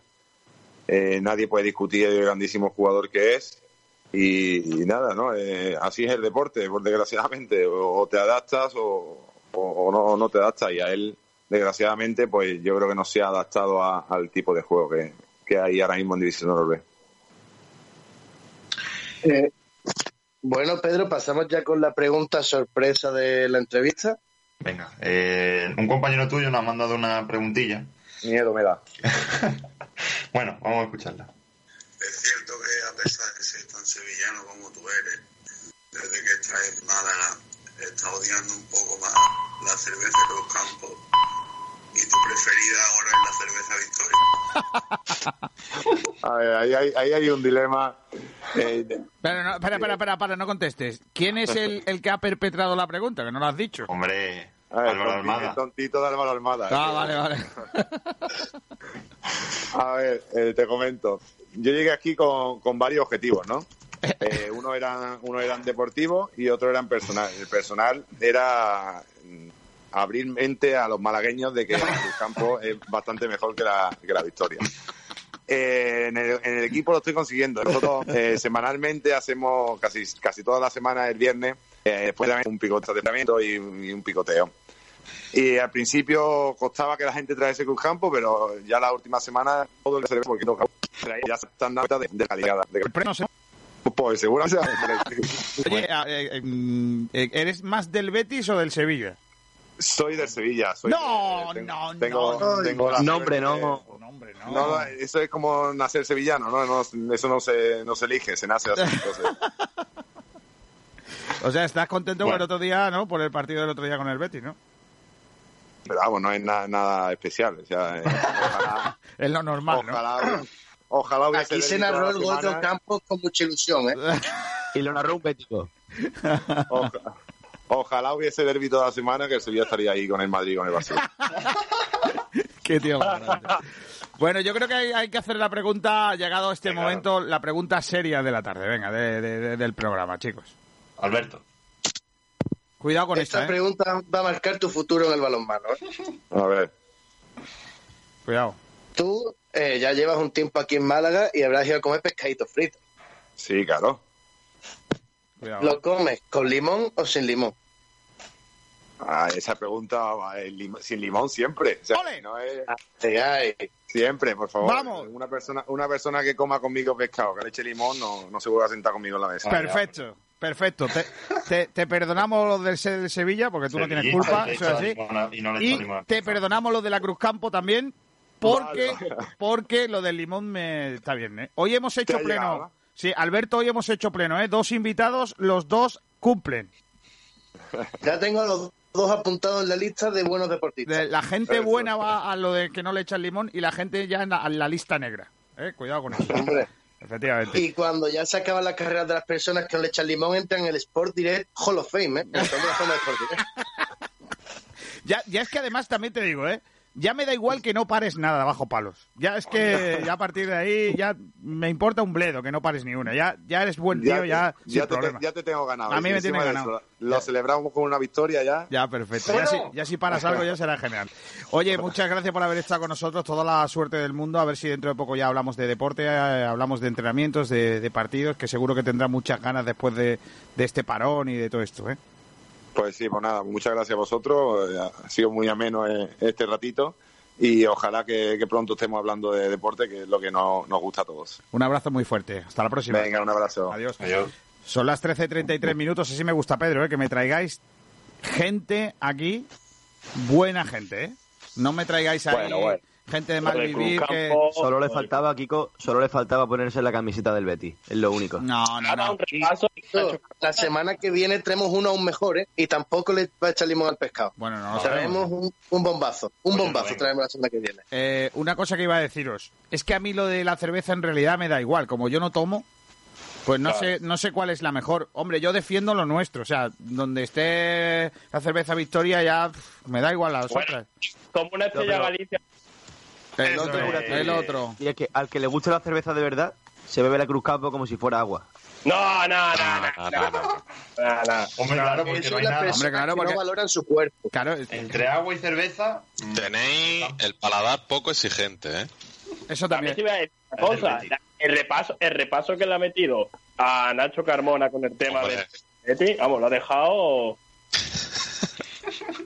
la verdad que ha sido brutal. Diciendo que si hubiera derby toda la semana estarían Nacho, arriba. pobrecillo. Yo- hombre, tengo que decir a su favor, en su favor, en su defensa, que el muchacho no sabía de tu existencia, Nacho. O sea, no, no, no sabía que había aquí un bético. ¿Entiendes lo que te digo? Solo lo ha hecho con maldad. No, no, no, no la ha hecho con segundas, ni mucho menos. Eh, Carlitos, ¿hay, mm, ¿hay una última, hay entrenamiento del Málaga o todavía no, no ha trascendido? No, lo que hay son palabras de Lombán. Eh, mm, yo no las tengo, así que no puedo ponerlas. Eh, ¿Ha dicho algo interesante? Pues ha hablado de- del partido de contra la Extremadura, ha dicho que hay que hacerse fuertes en casa y ha dicho el partido es importantísimo, tenemos que hacer autocrítica y corregir errores. ¿Lo quieres escuchar, Kiko? Venga, si lo podemos escuchar mejor. Por supuesto. Venga. Claro, esto es lo que pasa cuando hay anuncios. Que no... Vale. Eh, adiós, Nacho Carmona. Hasta luego. Fuerte abrazo, Kiko, los vemos. Venga, hasta luego. Eh, a- al que le decimos adiós también con la manita es a, a Julito. Adiós, Julito. Adiós, un abrazo fuerte, Kiko, compañeros. Eh, venga, escuchamos rápidamente mientras que llamamos a Ainhoa Morano eh, al, al protagonista del entrenamiento de Villalombán. Venga. Bueno, lógicamente siempre queremos ganar, eh, pero dada la situación y cómo fue transcurriendo el partido, pues al final el punto es, es positivo. Yo creo que el inicio, partido, el inicio del partido fue complicado para nosotros, porque creo que superiores a nosotros. Luego, a raíz del tiempo de hidratación, conseguimos dar un poco la vuelta y luego, como no menos, pues tocaba defender la portería, que no, no encajar gol y podíamos aprovechar alguna ocasión, aprovecharla, pero bueno, ahora jugamos en casa y está la más fuerte. El protagonista de la acción y en el primer momento ya sabía que no era que no era justa la roja. Además, no soy un jugador que sea demasiado tarjeteado y, y bueno, esa acción la consideré muy injusta en ese momento, pero por suerte no nos perjudicó para, para el partido de Tenerife y bueno, ahora ya totalmente olvidado. Esperemos que todas las decisiones sean, sean justas a partir de ahora y que nos afecten lo menos posible. Hay que hacer mucha autocrítica después de cada partido, corregir los errores que, que cometamos, ver, ver el partido anterior con mucha paciencia para, para, no inten- para intentar no cometer los mismos errores que, que hemos cometido intentar que cada partido que pase eh, seamos mejores. Eh, el partido de casa, lógicamente, es importantísimo contra, contra la Extremadura y cada tres puntos que consigamos ahora en estas alturas de, de la temporada son, son decisivos para nosotros. Bueno, pues ahí estaban la palabra- las palabras de David Lombán. Eh, vamos a hablar ya de baloncesto. Ayer empezó lo bueno, empezó la fase final de la Liga CB. Hola, Ainhoa Morano, ¿qué tal? Muy buenas. Muy buenas tardes, Kiko. Y empezó con buenas noticias para el Unicaja, con un buen partido del conjunto cajista ante el eh, Tenerife en el estreno. Por supuesto, la verdad que Unicaja comenzó con la mejor noticia posible, con esa primera victoria y sobre todo, además de la victoria, el buen juego que demostró el Unicaja ayer en Valencia, que no tuvo apenas errores, sí que es verdad que hubo algunos momentos de desconexión, pero bueno, eh, tras el buen partido que hizo, creo que se les pueden perdonar. Tomás Medina, ¿qué tal? Muy buenas. Hola, buenas tardes, Kiko. Eh, Y Ainhoa. ¿Tú también estás contento con lo que se vio ayer? Hombre, yo la verdad es que estoy contento y sorprendido. Yo esperaba ayer más un partido muy equilibrado, muy peleado, de dos equipos en plena temporada, pero la verdad es que eh, ayer por lo menos dio la sensación Unicaja de que había sido como cuando entra a una habitación. O sea que tú entras, enciendes la luz, haces lo que tengas que hacer. eh, yo aquí en mi despacho, por ejemplo, y después termino, apago la luz y me voy.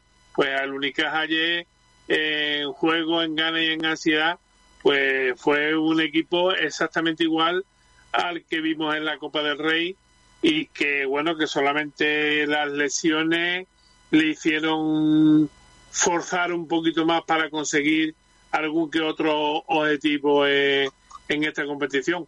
Para mí fue increíble y sobre todo, hombre, eh, siempre nos llama la atención el que más mete, que más puntos mete, eh, a lo mejor que más rebotes recoge, etcétera, etcétera. Pero para mí eh, el MVP del partido sin serlo fue un, tal Gal Mekel que lleva dos partidos con el Unicaja y ha dado 19 asistencias. Ayer 10 asistencias y esas 10 asistencias quiere decir que hizo bueno a, a, a sus compañeros, puesto que la asistencia, como sabéis, es o canasta o falta. Con lo cual, eh, bueno, pues ha demostrado que, que es un jugador muy válido y que Unicaja, si sabe lo que le interesa, no creo yo que, que lo deje escapar para la próxima temporada y siguiente. Hola Javi Jiménez, ¿qué tal? Muy buenas. Buenas tardes. Eh, Javi, tú también estás contento eh, de, por el partido de ayer, ¿no? La verdad que sí, de verdad que no esperaba yo que Unicaja empezara tan, tan metido y tan enchufado. Y bueno, fue una gran sorpresa ver el equipo tan, tan conectado, con la actitud, como dijo Casimiro, una muy buena actitud. Y bueno, pues esperemos que sea el, la forma de- Uy, no te escuchamos, Javier. Se te entrecorta. ¿Me escucha ahora? Ahora sí, pero, pero muy mal. Se te escucha como en una lata. Hola, Kiko. Kiko. Eh, te escuchamos muy mal, Javi. A ver, dale ahora. Sí, ahora me escucha mejor. Sí, sí, ahora sí. Ahora sí. Sí, ahora sí, ahora sí. Dale, Javi. Pues nada, te decía eso, que la verdad que yo no esperaba que el equipo empezara con, con, esta, con este nivel, sinceramente, después de tanto tiempo sin jugar. Eh, ¿Quién lo diría, no? Que han estado tres meses separados. Y después contra un equipo tan tan rocoso y que nos complicaba, no, nos complicaba tanto la vida como era Iberostar Tenerife. Hizo un gran trabajo defensivamente, sobre todo al principio de- del último cuarto. Aparecieron gente que, como Elegar, que no se contaba con él y ayer pues hizo el mejor partido desde que está aquí en Málaga. Eh, reseñar también lo de, como tomar lo de Gael Merkel. Merkel eh, ahora eh, es un problema para los equipos rivales porque tenía muy estudiado Unicaja que saben que jugaban con un solo base puro. Ahora con dos bases y es que y este base reparte, mueve el equipo y defiende completísimo, la verdad. Y bueno, y por poner un lunar solamente el tema de Josh Adams, que ayer no estuvo, yo ya lo dije, que ese jugador o estará al nivel que está, eh, que, que no se puede con él porque es un jugador muy versátil, muy rápido, o desaparece, no tiene término medio. Y ayer tocó, pues bueno, la, la cara negativa.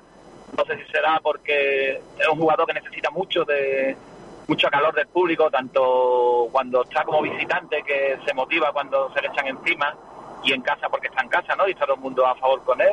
Y yo creo que ayer estuvo eso, como la grada, un poco frío. Así que, bueno, también decir que sé por gente que hay allí que me han contado que el banquillo de Unicaja eh, el que más presión metía en la vista, ¿eh? el que más hacía notar desde la banda y eso también es muy bueno, que, los compañeros sientan el aliento de, del resto de, su, de sus compañeros de la banda animándoles y que lo manteniéndolo en pista y nada, todo a muy buen nivel. Eh, está claro que con esta plantilla quien pestañe pierde, vaya al banquillo y eso hace que estén todos muy enchufados.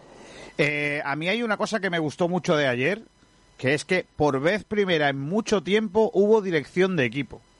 O sea, yo creo que, que, que dirección de juego, pues, que me pareció que Mekel hizo un espectáculo de partido. O sea, a mí me pareció que al fin, a lo mejor es, eh, ¿sabéis qué os digo? A lo mejor ya es no sé si es por, por, por, falta de habitualidad, ¿no? De que haya alguien en el medio, en el, en el base, ¿no? En la posición de base repartiendo. Pero es que me pareció un, un, lujo para nosotros tener al fin un base que repartiera, no.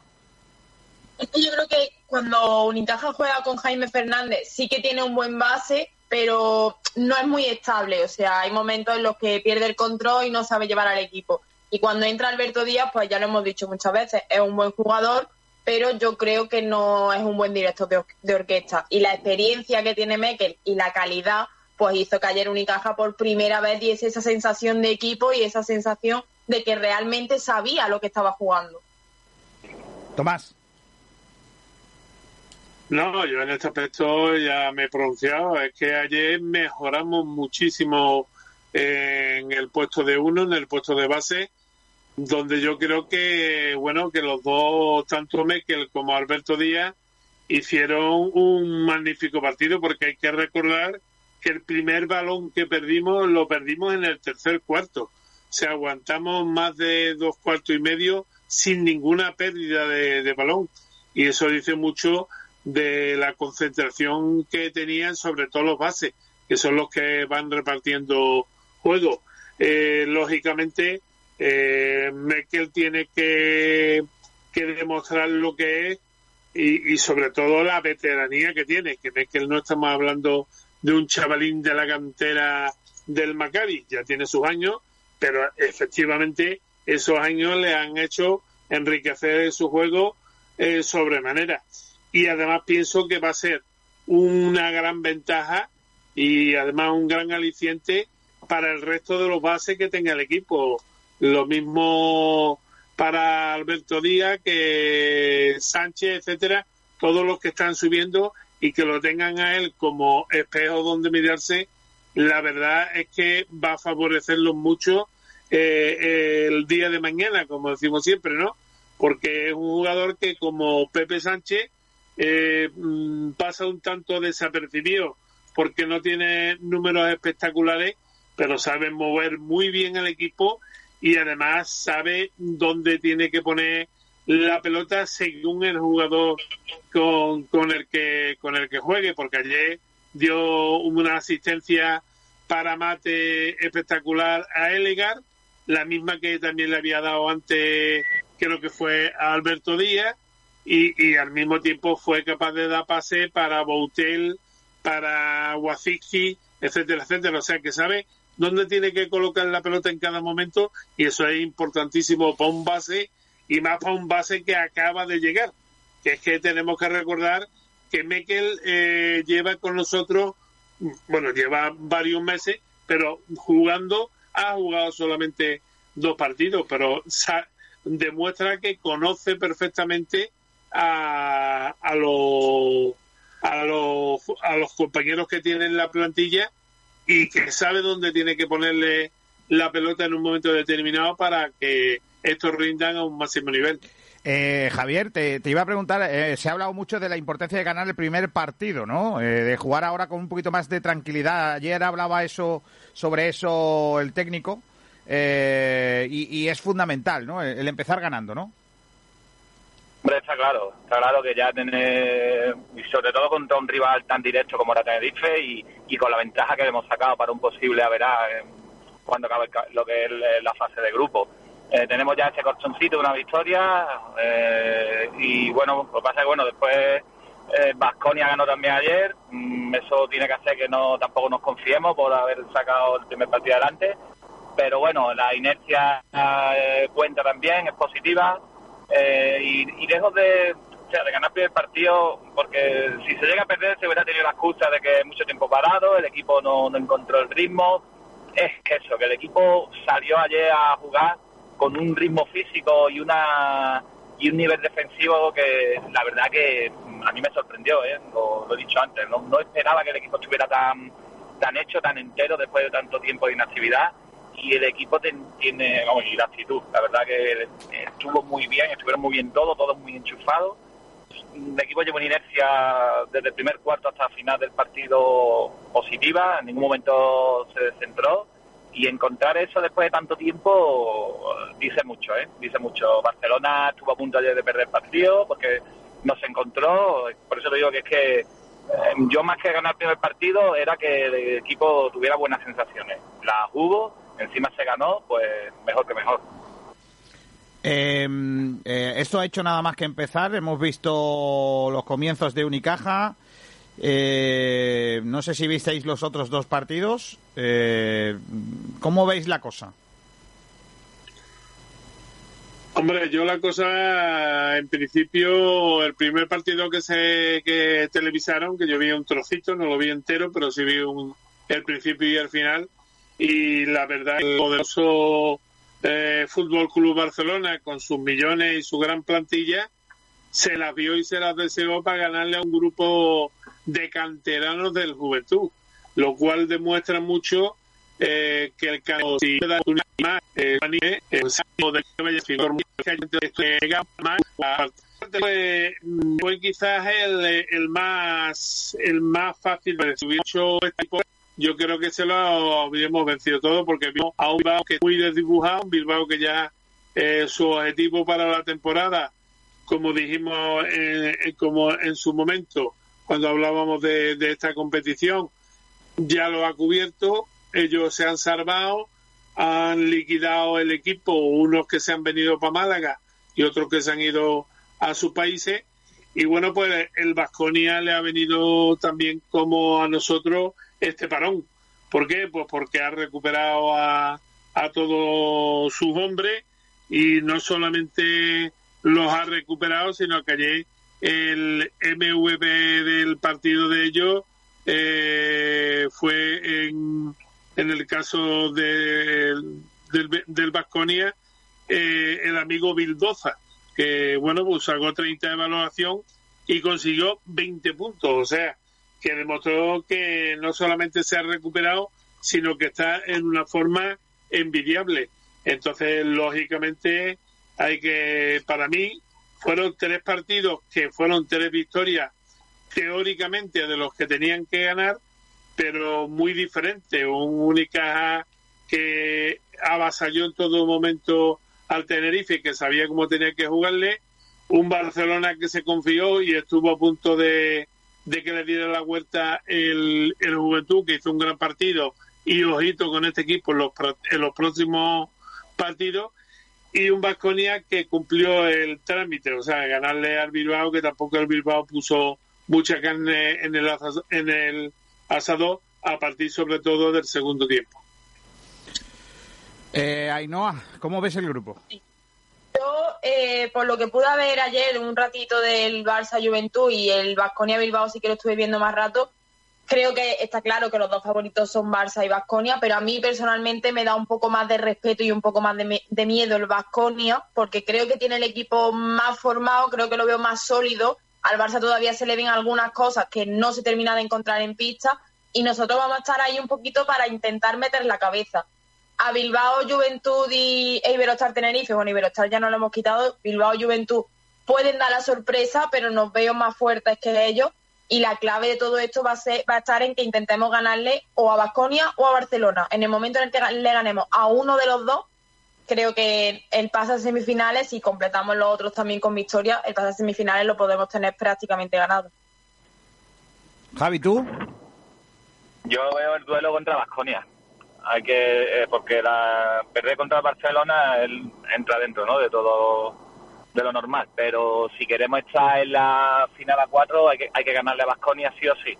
Cumplir con los demás partidos, pero el partido nuestro donde nos vamos a jugar va a ser contra Basconia. Eso, no hay más, no hay más. Basconia va a ganar todo lo suyo, lo normal también que pierda contra Barcelona y nos jugaremos pues esa, esa segunda plaza no la jugaremos contra contra los vascos, fijo. Alberto Fernández, ¿tú cómo lo ves? Alberto está out. Eh, Estaba hablando en el micrófono silenciado, lo siento. Perfecto. pues yo, yo, en mi opinión, coincido en que nuestra clasificación pasa por jugar contra los vascos, contra el Vasconia. Yo creo que si ganamos al Vasconia, prácticamente tenemos pie y medio en semifinales, salvo alguna algún partido que se nos escape innecesariamente, porque es lo que he dicho, pero contra el Barcelona es algo que puede pasar y no te arruina la temporada y nada porque está en todos los planes. Pero veo que si ganamos estamos dentro. No, ahí no ha hablado hoy Maciski, ¿no? Sí, hablaba así que ha hablado sobre sobre el próximo rival, que también a las seis y media. Y bueno, pues obviamente es consciente de la peligrosidad que tiene el Barcelona como segundo, como primer clasificado de la Liga Andesa. Y voy a leer las declaraciones del jugador, si me da un segundito. Hombre, claro. Lo primero que, que sabe que juega muy agresivo. Y eh, había leído una declaración que me, había llevado, que me había llamado la atención. Y es que dijo que han trabajado muy duro durante estos tres meses, dos en casa y un épico en la cancha, y que sobre todo se ven muy preparados para poder luchar por, por ese título y que se ven preparados para poder luchar contra todos los, equipos. Y pues poco más, la verdad, ¿no? Las típicas declaraciones de, de los jugadores siempre pensando en, en el partido, eh, intentando no mirar más allá de, de lo próximo que, le, que les viene y también coincide con sus compañeros en que pues esta fórmula, este formato de liga andesa, pues obviamente les beneficia. Eh, eh, Carlos, hemos hecho chumbo y vinaga del básquet, ¿no? ¿Hay algún comentario que otro sobre ese chumbo y vinaga del partido de ayer? Espérate, vamos a poner a poner la sintonía del chumbo y vinaga, hombre, que ya tenemos ya que la tenemos propia. Hombre, es verdad. Habrá que ponerla y aprovecharla, ya que la ha hecho el gran Francis Rumbamor con todo su cariño y con todo su esfuerzo y con todo su arte. Pues hay que poner aquí el chumbo y la vinaga, claro que sí. Mira, mira, mira, aquí está. Déjame vivir con alegría.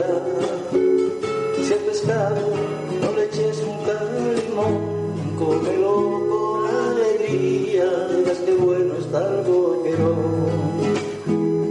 No me cambio al pescado con limón. Que no dejo ni manjar para otro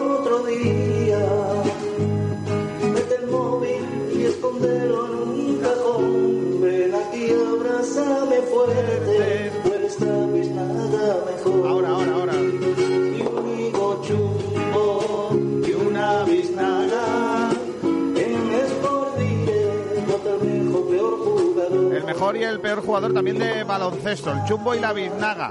Eh, Carlos, venga, vamos a leer oyentes, venga. Empezamos por el propio Francis Rumamor que dice, yo le voy a dar biznaga a todo el Unicaja. Ayer, por cierto, fue uno de los primeros partidos de baloncesto que escuché desde hace mucho tiempo. Al final me viciaréis al básquet.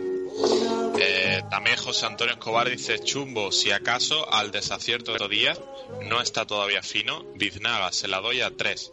Mekel, Wasinski y Butel. Por lo demás, me sorprendió la buena dirección desde el banquillo de Casemiro. A seguir así. Espera, espera, hay que, hay que explicarle, perdona, Carlos, hay que explicarle a los oyentes que Vinaga es una y Chumbo otro. Ahora empieza a dar y no valen los votos. Alberto, eh, Alberto Díaz el chumbo, ¿no? Es lo que dice este oyente. Y Vinaga no vale porque es execuo, así eso no vale. Venga, sigue. Isaac Rivas dice, el equipo estuvo bastante bien como conjunto, pero si tengo que dar un chumbo se lo colocaría a Josh Adams. No, no jugó horrible, pero dos a el nivel al que puede rendir y esto en cuanto a la biznaga le toca a Mekel, que jugó bien y consiguió 10 asistencias. Mm, Vale. Eh, Javi, ¿tú a quién se la das? La biznaga. Yo la biznaga se la doy a, a Wasiki, que mandó el equipo cuando se estuvo acercando Tenerife, que se nos puso cerca con, con triple y jugada, la verdad, que muy, de mucha calidad. Y eh, Chumbo, por dársela a alguien, coincido con se lo le lo- él y eh, se ha quedado todo porque sí. Alberto. Mi biznaga es para Mekel, a mí me encantan los bases de que dan bastantes asistencias y demás, y ayer dio un recital. Y el chumbo, pues yo también se lo voy a dar a Josh Adams. Vale. Eh, Ainhoa, ¿tú? Yo me mantengo la vinaga para Mekel y el chumbo para Rubén Guerrero porque lo vi totalmente superado por Shermadini. Vale. Eh, Tomás, ¿tú? Bueno, yo ya lo comenté esta mañana en, en- en nuestra encuesta. Eh, lógicamente la Vinaga para Mekel. Yo creo que ahí hizo eh, un partidazo y nos tiene que dar todavía muchas tardes de gloria. Y el chumbo coincido con todo que el jugador que se le tenía que pedir más y que rindió muy por debajo de sus posibilidades fue Adam. Así que chumbo para Adam que, que lo hizo todavía peor que Guerrero.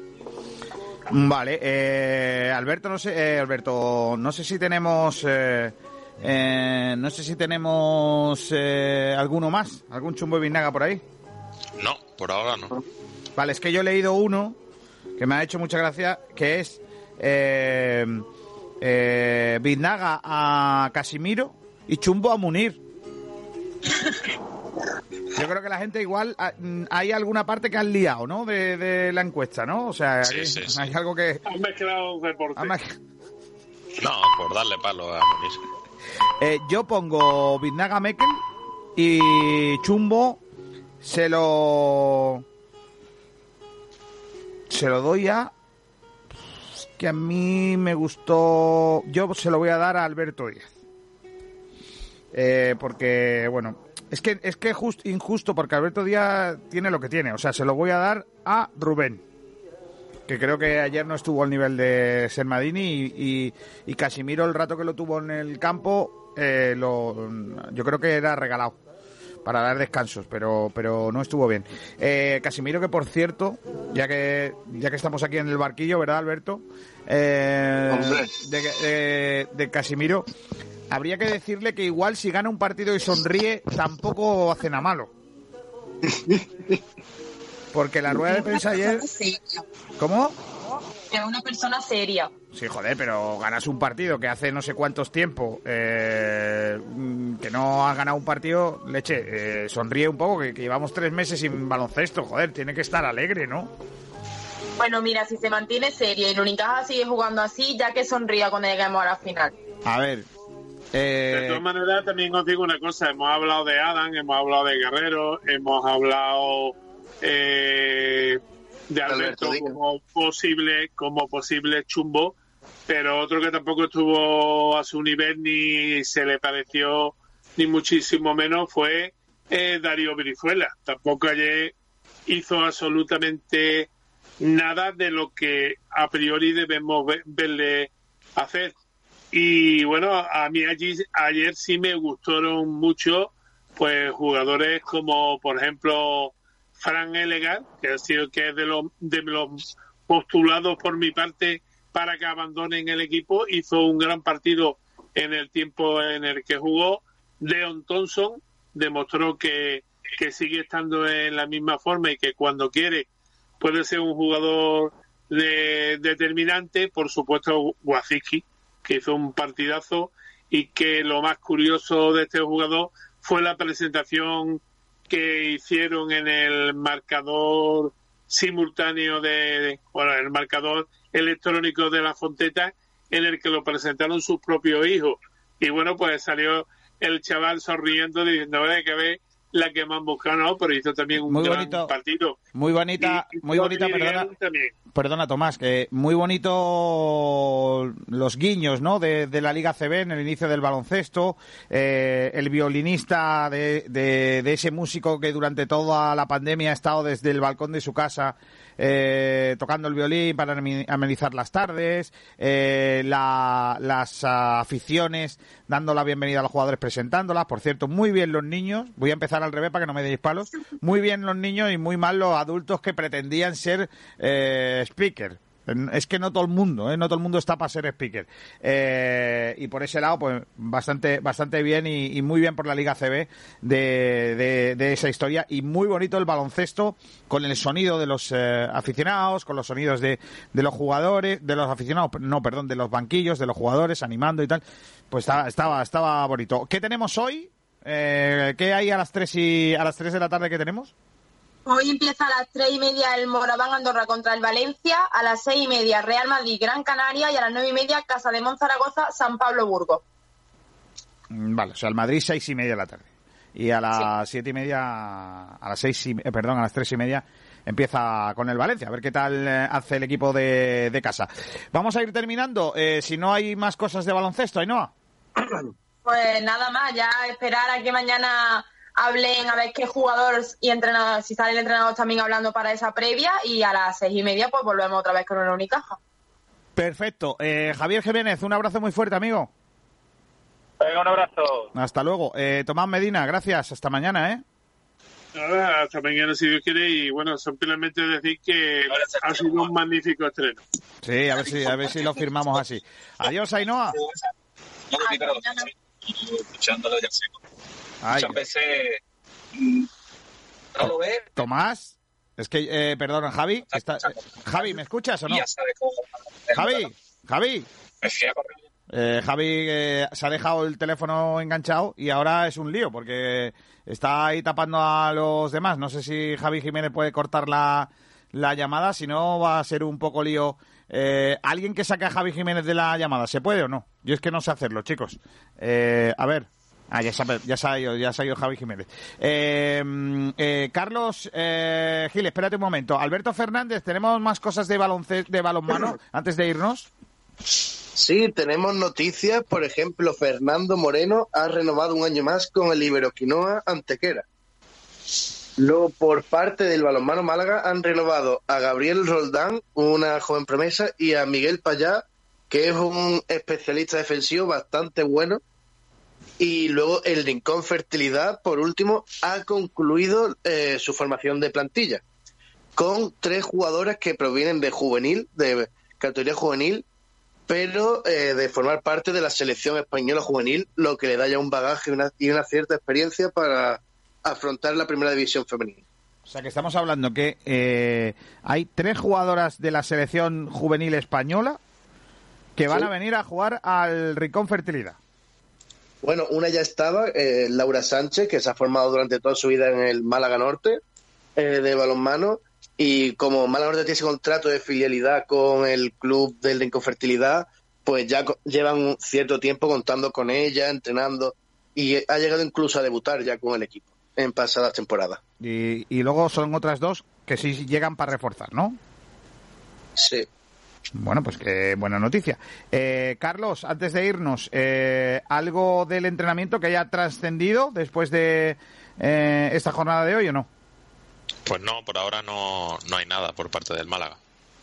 Bueno, pues son las... Lo que sí, recordar eh, esta tarde que tenemos partidos de primera división.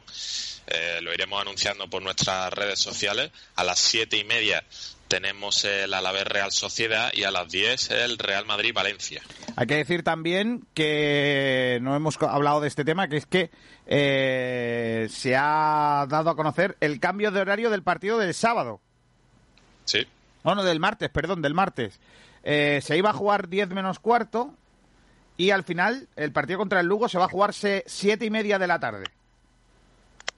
Eh, había un Zaragoza eh, Extremadura que se jugaba a las siete y media y por el tema del calor eh, se cambia de horario. Se juega ese partido a las 10 menos cuarto y el del Unicaja se va a jugar, perdón, del Unicaja, el del Málaga se va a jugar más temprano, a las siete y media de la tarde, en Lugo. ¿Vale? Así que eso se conoció en el día de ayer y última hora, ya lo adelantaba ayer, eh, el eh, Málaga Club de Fútbol, que va a poder disponer de 800.000 euros la próxima temporada porque en principio no se va a tener que pagar los alquileres de las casas que tenía el Málaga arrendadas a que estuvieran aquí lo- la familia Altani, Altani and Sons, y eh, se va a poner a la venta los coches eh, de alta gama, dos de ellos tenían club a nombre eh, suyo que lo utilizaban los Altani. O sea que entre todo eso se estima que se va a poder arreglar en torno a 800.000 euros. eh, se no va a poder ahorrar. Que, que no es poco, claro. 800.000 euros son un volarú y pico. Casi dos. Claro, son oh, con 800.000 Un euros. Larú y un Miquel Villanueva te da, creo. No, porque vi que Villanueva es 400.000 y Volarú 600.000 no nos llega. Tendríamos que, ven- tendríamos que vender muy bien los dos intentar buscar un No, comprador. con los 800.000 más eh, Miquel Villanueva te dan dos bulos. Eso sí. Y, y- y ahí nos hemos metido que podamos vender los perros. Claro. Porque, oye, los perros al final son perros adiestrados, que están bien enseñados, son perros que no dan de comer, no dan que hacer. ¿Quiere dar a conocer su negocio? Sport Direct Radio le da la oportunidad de anunciar su negocio en radio a un precio asequible. Desea conocer a través de Sport Direct Radio por poco dinero. Consúltenos en nuestro departamento comercial llamando al teléfono 665 25 20 84. Su publicidad en Sport Direct Radio. Está muy bien. Y lo otro es que eh, me ha llamado la atención que la jueza dé el visto bueno a esa a esas medidas que yo pensaba que estaban superadas. O sea, yo pensaba, fijaos bien lo difícil que está siendo todo en el Málaga, porque yo entendía que eh, este proceso judicial iba a ser bastante más fácil.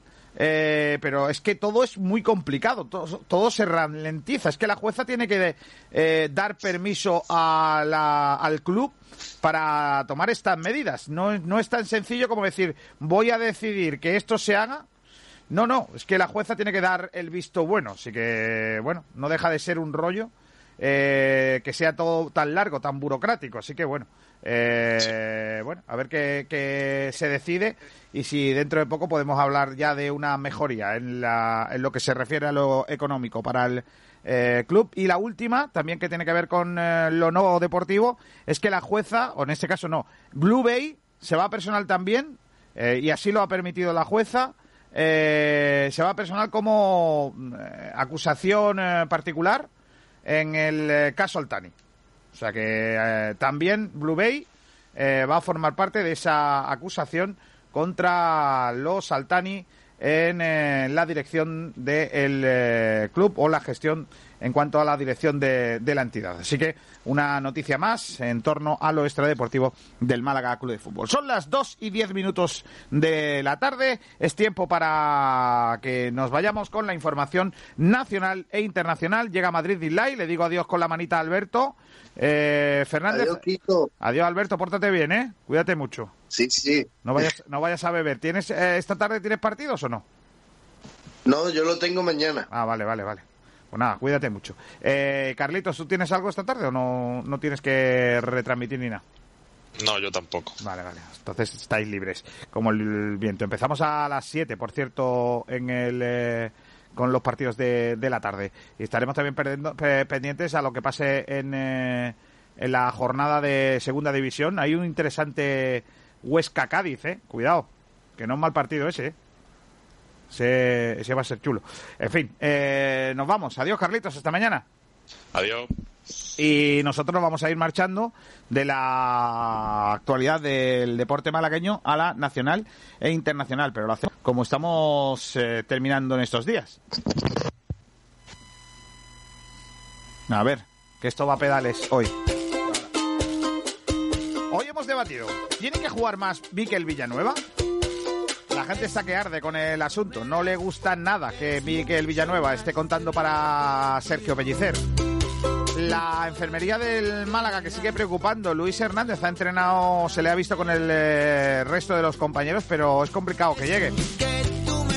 Hemos hablado también con un viejo referente del fútbol en Málaga, José Luis Burgueña. Recordado muchos detalles de su carrera profesional con el Club Deportivo Málaga, que no le echa limón al pescado también. Y hemos hablado también con el portero, hoy ha ido la cosa de portero, del balonmano Trops, que tampoco le echa limón al pescado. Además hemos hablado de la primera victoria de Unica en eh, la fase final de la Liga CB. Un habitante punto que entrena y dirige Luis Casimiro. Mañana otro partido, en esta vez contra el eh, Barcelona. Y ahora llega la Un abrazo fuerte, hasta mañana a todos, adiós. Radio Málaga. Otra forma